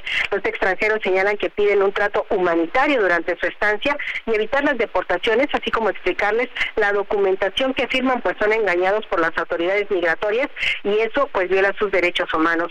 Pidieron además a los gobiernos de México y Estados Unidos, dejarlos migrar de manera legal porque son personas que huyen de la miseria, de las pandillas y lo que buscan es poder trabajar para sostener a su familia. La caravana de migrantes conserva sus 10.000 integrantes, pero se encuentran dispersos en municipios de Chiapas como Escuintla, Mapastepec, Pijijiapan y Arriaga, quienes han tomado transporte para no desgastarse físicamente, mientras que el grueso de la caravana, que son unos 7.000, se encuentran el día de hoy jueves en Mapastepec, ya que no tienen una solución positiva del gobierno mexicano, ya eh, confirmaron que van a seguir caminando, eh, sobre todo para llegar en este primer punto que ya habíamos hablado, que es la Ciudad de México. Ese sería el reporte, Pepe. Y al cual te agradezco, Liz. Cuéntanos, hay muchos niños que están sufriendo afectaciones, Liz, por el tema de la caminada, por el tema de deshidratación, también adultos mayores que ya comienzan a, sufrir los efectos pues de esta larga, larga, larguísima caminata que en muchas ocasiones puede ser incluso hasta mortal. ¿Qué has podido tú reportear y percibir al respecto de estas afectaciones en algunos, algunos de los migrantes que continúan con esta caravana? Así es, Pepe, pues el cansancio ya se nota, ya son 100 kilómetros, te digo, los que han avanzado desde el municipio de Tapachula sobre esta carretera costera, en donde, pues obviamente la temperatura es arriba de los 40 grados, ya hay niños con deshidratación, ampollas en los pies, que son eh, pues los padecimientos que más han estado atendiendo los elementos de protección civil a donde eh, están llegando en cada eh, parada. Las mujeres embarazadas también están siendo monitoreadas, son más de 100 mujeres embarazadas que van en esta caravana y que bueno, pues eh, algunas temen a que pues obviamente el parto las agarre en este tránsito, es por ello que están solicitando este diálogo, así como también a las personas que vienen discapacitadas, muchas de ellas ya no pueden caminar, es por ello que están solicitando a las autoridades migratorias que les brinden estos autobuses como en ocasiones pasadas, sin embargo, te repito, pues no, las autoridades no han accedido a esta petición. Liz, te quiero preguntar, eh, ¿Cuántos migrantes vienen en esta caravana? Te lo pregunto nuevamente, yo sé que ya me lo dijiste que son cerca de 10.000 dispersos, porque hoy el presidente López Obrador dice que solamente son 1.500, que todos los demás se han ido quedando en el sur. ¿Esta caravana sí es tan multitudinaria o en realidad son 1.500 como dice López Obrador? Eh, no, Pepe, son, eh, te repito, son los siete mil que se mantienen en este grueso de la caravana y digo, las imágenes no eh, nos dejan mentir, eh, que se ven obviamente a diario, eh, aproximadamente entre tres mil sí están dispersos en otros municipios, sobre todo varones que se han arriesgado a pedir RAI con los camiones, algunos autobuses, algunas motos que incluso ya están dando el servicio del municipio de Pijijiapan hacia lo que es ya casi entrando a lo que es Oaxaca ellos son los que se han movilizado más rápido. Sin embargo, recordemos que vienen familias enteras y estas son quienes no se quieren separar y por eso no, eh, eh, no se han disperso en este grueso de la caravana que ya te decía, todavía permanecen siete mil personas que sí son palpables, que sí son visibles y que pues todavía quieren seguir hasta la Ciudad de México juntos. Sin duda. Lizeth Coello, como siempre, tu reporte puntual y mucha información la que nos compartes, te agradezco y si me permites nos mantenemos en contacto. Buena tarde, querida Liz.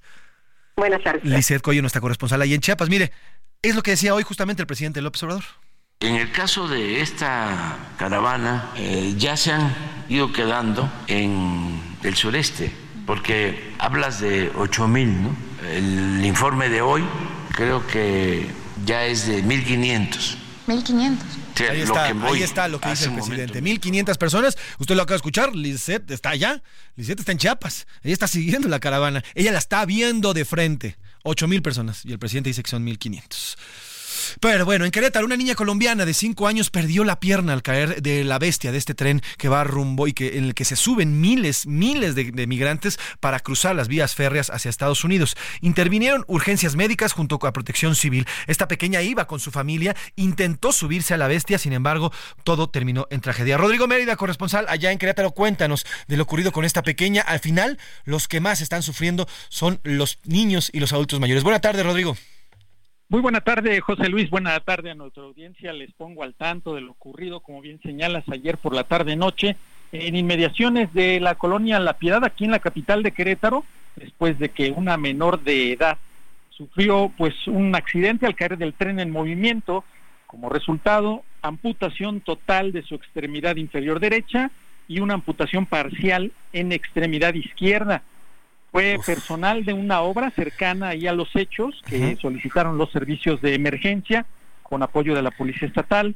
Al lugar acuden paramédicos del Centro Regulador de Urgencias Médicas porque el papá, después de ver que la nena cae y se percata y presencia este lamentable hecho, la toma entre sus brazos, la levanta y corre hacia una de las avenidas principales aquí en la capital de Querétaro con el tránsito detenido, ya te imaginarás la imagen, buscando auxilio y llega una unidad de la Policía Estatal y esta es la que solicita la ambulancia. En convoy estabilizan a la menor y es trasladada al Hospital de Especialidades del Niño y la Mujer, donde estuvimos presenciando, ya te imaginarás tú, la imagen, la escena de los padres deshechos por lo que presenciaron y la nena recibiendo atención médica, todos originarios de Colombia con destino hacia el norte de la República Mexicana. El tren continuó su camino hacia Guanajuato. Lo que estamos tratando de confirmar es que una, un miembro más de la familia, después de que ellos descienden de la unidad, se queda a bordo del tren y es rescatada por servicios de emergencia ya en territorio de Guanajuato y es resguardada para poderla reintegrar con los papás acá en Querétaro. Continúa estado grave la nena después de que fue atendida por este hospital de especialidades y se espera que evolucione en el transcurso del día. Los que presenciaron los hechos señalan que fue algo de impacto que quedó pues, grabado en sus mentes debido a la tragedia que la locomotora y los vagones pasaron por las piernas de la menor. Es parte de lo que viven los migrantes en esta zona de Querétaro en su traslado a Guanajuato. Esta es la información desde Querétaro, José Luis. Y la cual te agradezco, Rodrigo, puntual como siempre. Y bueno, pues como ella, como esta pequeña de cinco años, seguramente a diario, con los miles de migrantes que se suben a la bestia, estas historias son constantes. Te agradezco el reporte, Rodrigo. Que tengas un gran año. Feliz 2024. Te mando un abrazo. Estamos a la orden. Buen día. Rodrigo Media, nuestro corresponsal en Querétaro. Qué tragedia, ¿eh? Como nos lo contó Rodrigo, que él estuvo ahí, presenció todo. Qué tragedia es. Niños cayéndose del tren y son amputados. En fin, qué tragedia la que están viviendo los migrantes y nadie, nadie los está ayudando, nadie está haciendo por ellos. Todo es pura política, pura politiquería, nadie está tomando cartas en el ni los países de donde salen.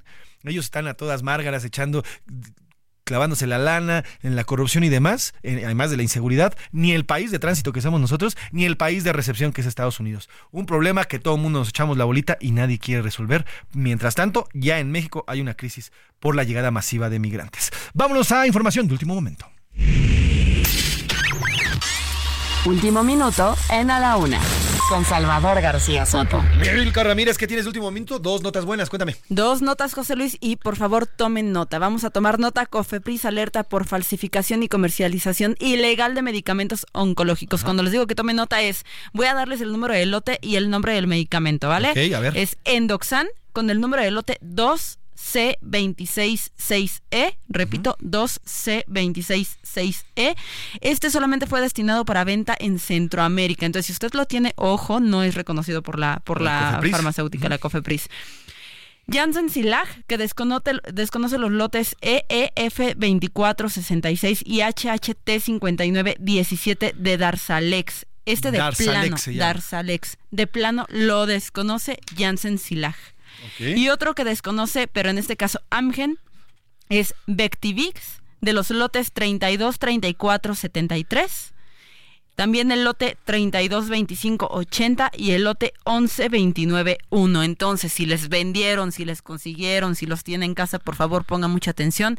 Cofepris dice que son falsificados y en el caso de Endoxan, bueno, este sí es reconocido, pero fue solamente para Centroamérica. Perfecto, bueno, pues mucha atención con la COFEPRIS que está anunciando estos medicamentos justamente que están siendo falsificados. ¿Qué más, Mica Ramírez? Y en otras noticias, la Fiscalía General de la República, José Luis, ya desistió ¿Mm? de, del requerimiento de interrogatorio en contra de Omar García Harfuch y otros 30 funcionarios por el caso Pegasus.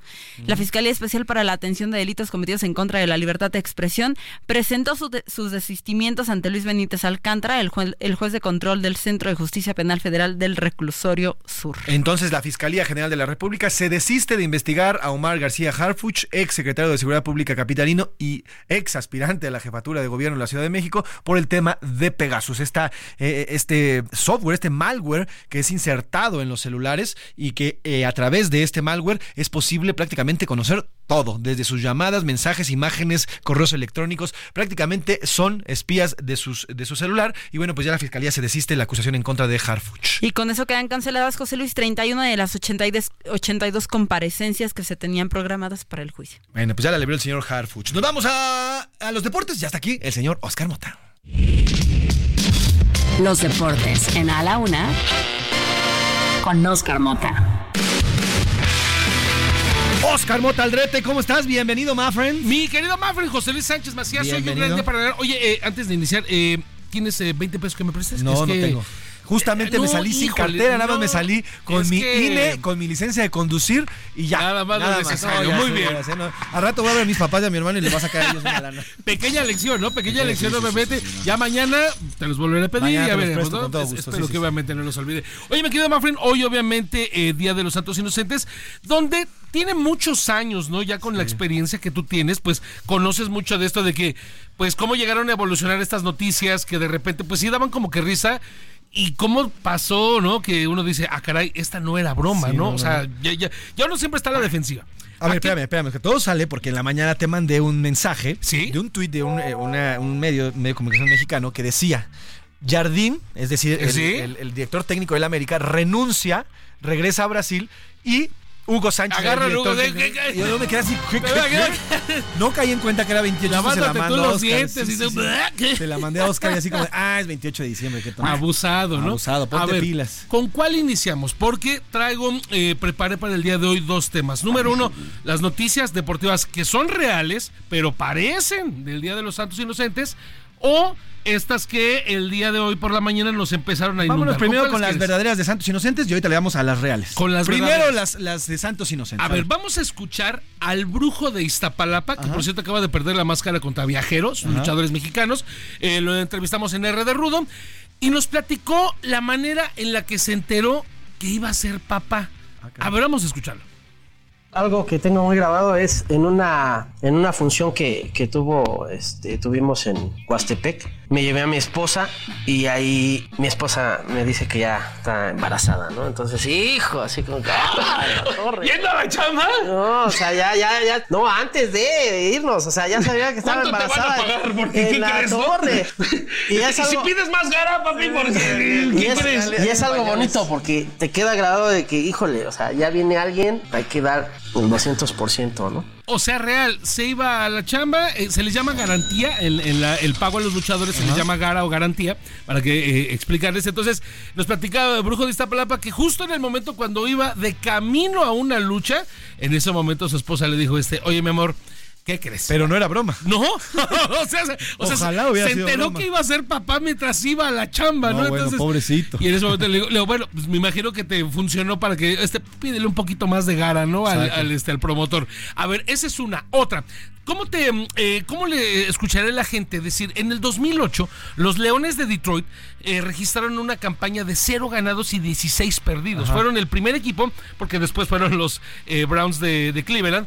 Pero registran un 0-16. En ese equipo estaba un jugador de nombre Dan Campbell, Ajá. muy greñudo y demás.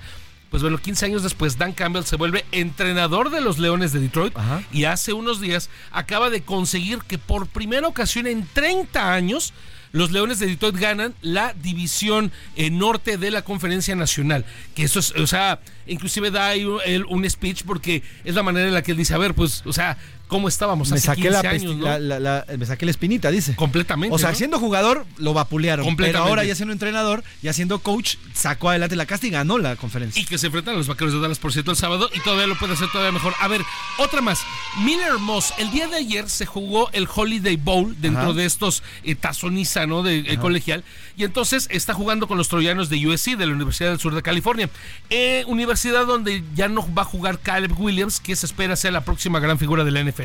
Esto como un contexto. Entonces le dicen al mariscal de campo Miller Moss, pues vas, chavo, ¿no? Ya, ya que la estrella no va a jugar, sí. vas tú. En tres años con los troyanos del sur de California, Miller Moss solamente anotó tres touchdowns. En- o sea, uno por año. Uno por año. ¿Eso es real? El día de ayer anotó seis touchdowns en el partido y fue MVP del Holiday, Ándale. Holiday Bowl. Entonces, cosas no que uno dice. ¿qué me estás bromeando? Claro, pareciera- qué?" parecieran bromas, pero no. Estas son noticias totalmente reales. Por último, y ahorita vamos a subir la imagen, pero te la voy a enseñar aquí y a la banda que nos está viendo otra vez. Eh, él se llama Wilfred Nathan. ¿Cuántos años le echas a mi compadre? No, bueno, ya se ve, ya se ve como decía el presidente, lo corrieron sin aceite. Mamá. Sí, sí, sí, sí. Ya, ya, unos- ya corridito como, como 40, yo, ¿no? 45 Más o menos. Pues bueno, está registrado como el capitán de Camerún, sub-17. ¿Cómo? ¿Tienen menos de 17 años? Así lo acaban de registrar. ¿Cómo? Insisto, esto es real. O sea, acaban de registrar a Wilfred Nathan como capitán de la sub-17 de Camerún. Ahorita vamos a subir en, en nuestras redes sociales la Sí. imagen de, de este personaje. que, Bueno, parece, parece abuelo ya el señor. Parece, Completamente. Digo, espérame, tiene casi 40. Digo, ya me. pa- Bueno, sí, ya, ya nos vemos parecido a Wilfred Nathan, pero sí. bueno, son de las cosas Oye, reales, ¿no? A ver, ahora, ¿cuáles sí fueron del Día de los Santos Inocentes? A ver, del día, ya empezaste con una, ¿no? Con la del América. Jardiné con este y, y que entrara Hugo Sánchez. Bolas, ¿no? Oh, bueno. Acabo de leer también sobre este tema que Sergio, o sea, que el América sí va a hacer un desfile Ajá. y que Sergio Checo Pérez va a manejar el camión, El- el autobús. el autobús del América, ¿no? Esa va a estar Pues interesante. mira, conociendo al Checo seguramente sí se prestaría a hacerlo. Yo lo vi el, el domingo en el día de la final que ganamos contra Tigres. Y ahí estaba Checo, eh, con sus dos chavitos. Estaba pues, súper americanista el Checo Pérez. Así que no dudo que sí lo haría. Si que estaba Iván Zamorano, le presenta a Iván Zamorano. Eh, ídolo, le- es una historia que platicamos generalmente, pero para quien no la conozca muy rápido, Checo Pérez corre en Red Bull Con el número 11 en su casco por el 11 que traía Iván Zamorano en las Águilas de, del América. Otra de las noticias de broma que vi es que decían que Fernando Alonso va a correr en Red Bull. Pues es así, espero que no sea broma. porque ojalá que no, porque al que sacan es al checo, ¿no? Justamente. Y una última, y esto también se junta con una noticia real, broncas que tienen Russell Wilson, el mariscal de campo de los Broncos de Denver. Le pidieron que eh, cambiara su, su, contrato. Él dijo, pues no te manches, estamos en plena temporada. Lo van a sentar, lo van a mandar a la banca, pese a que tiene un contrato multimega millonario. Y entonces el día de hoy la noticia era Tom Brady a los Broncos de Denver. Imagínate, Tom, Tom, ya sería el Tom Rico Brady, ¿no? Ya, 45 varos. ya, para, ya para seguir jugando americano profesional, no. La situación con Tom Brady es que se cuidó muy bien, recibió pocos golpes, algunas críticas por eso, pero fíjate, y esto también eh, suma como algo de los días de los eh, inocentes. Puede pasar, porque actualmente con los Browns de Cleveland está jugando nuevamente Joe Flaco. Tiene 38 años, tiene dos años que no jugaba a alto nivel, 38. Qué joven es ese. Completa, es un bebé, es un, bebé. Es un chamaco. Pero tenía dos años que no jugaba en la alta competencia. Ah. O sea, hasta hace un mes él estaba en su sillón viendo la NFL. Pero a los Browns de Cleveland se le lesionaron tres corebacks. Uh. Le hablan a Joe Flaco, le dicen, hermano, te necesitamos, papá. Y en el momento tiene 10 pases de touchdown, 7 intercepciones, 1073 yardas y es candidato para el regreso del año de la NFL. ¿Por qué eso? hace un mes no jugaba y ahorita lo está haciendo verdaderamente muy bien. Y lo está haciendo bastante bien. Bueno, pues información verdadera información falsa. ¿Cuál, usted quédese con la que más le guste, pero siga obviamente a la una. Sí, bueno, seguramente. Oye, Oscar, mañana platicamos de los nuevos refuerzos que ya tiene Cruz Azul, que ya tiene Tigres, que ya tiene León. Mañana le, entramos a eso, ¿te parece? Y dinero a Crucero, se va de Pumas. Se va de Pumas también. Bueno, pues gracias, Oscar. ¡Ay, un gran día mañana le entramos también a los deportes ya previo al fin de año. Oigan, nos despedimos a nombre del titular de este espacio, el periodista Salvador García Soto. En la producción está Rubén Cruz. En la redacción está Milka Ramírez, está Ricardo Romero, está también por ahí Pedro y me van a decir su apellido, pero en los, controles también está Luis. Pedro Albarrán, saludos a Pedro Albarrán, que está en la, también la redacción. Oscar Mota en los deportes, en la coordinación de, de, entrevistas y Mina Velázquez. Oiga, por cierto, felicidades a Iván Márquez. No está aquí, agarró vacaciones, pero hoy es su cumpleaños. Te queremos muchísimo, Iván. Felicidades, feliz cumpleaños. Eh, a nombre de todo este gran equipo, yo soy José Luis Sánchez Macías y está usted informado. Pase un bonito, frío jueves y buen provecho. Por hoy termina a la una con Salvador García Soto el espacio que te escucha, acompaña e informa. A la una. Con Salvador García Soto.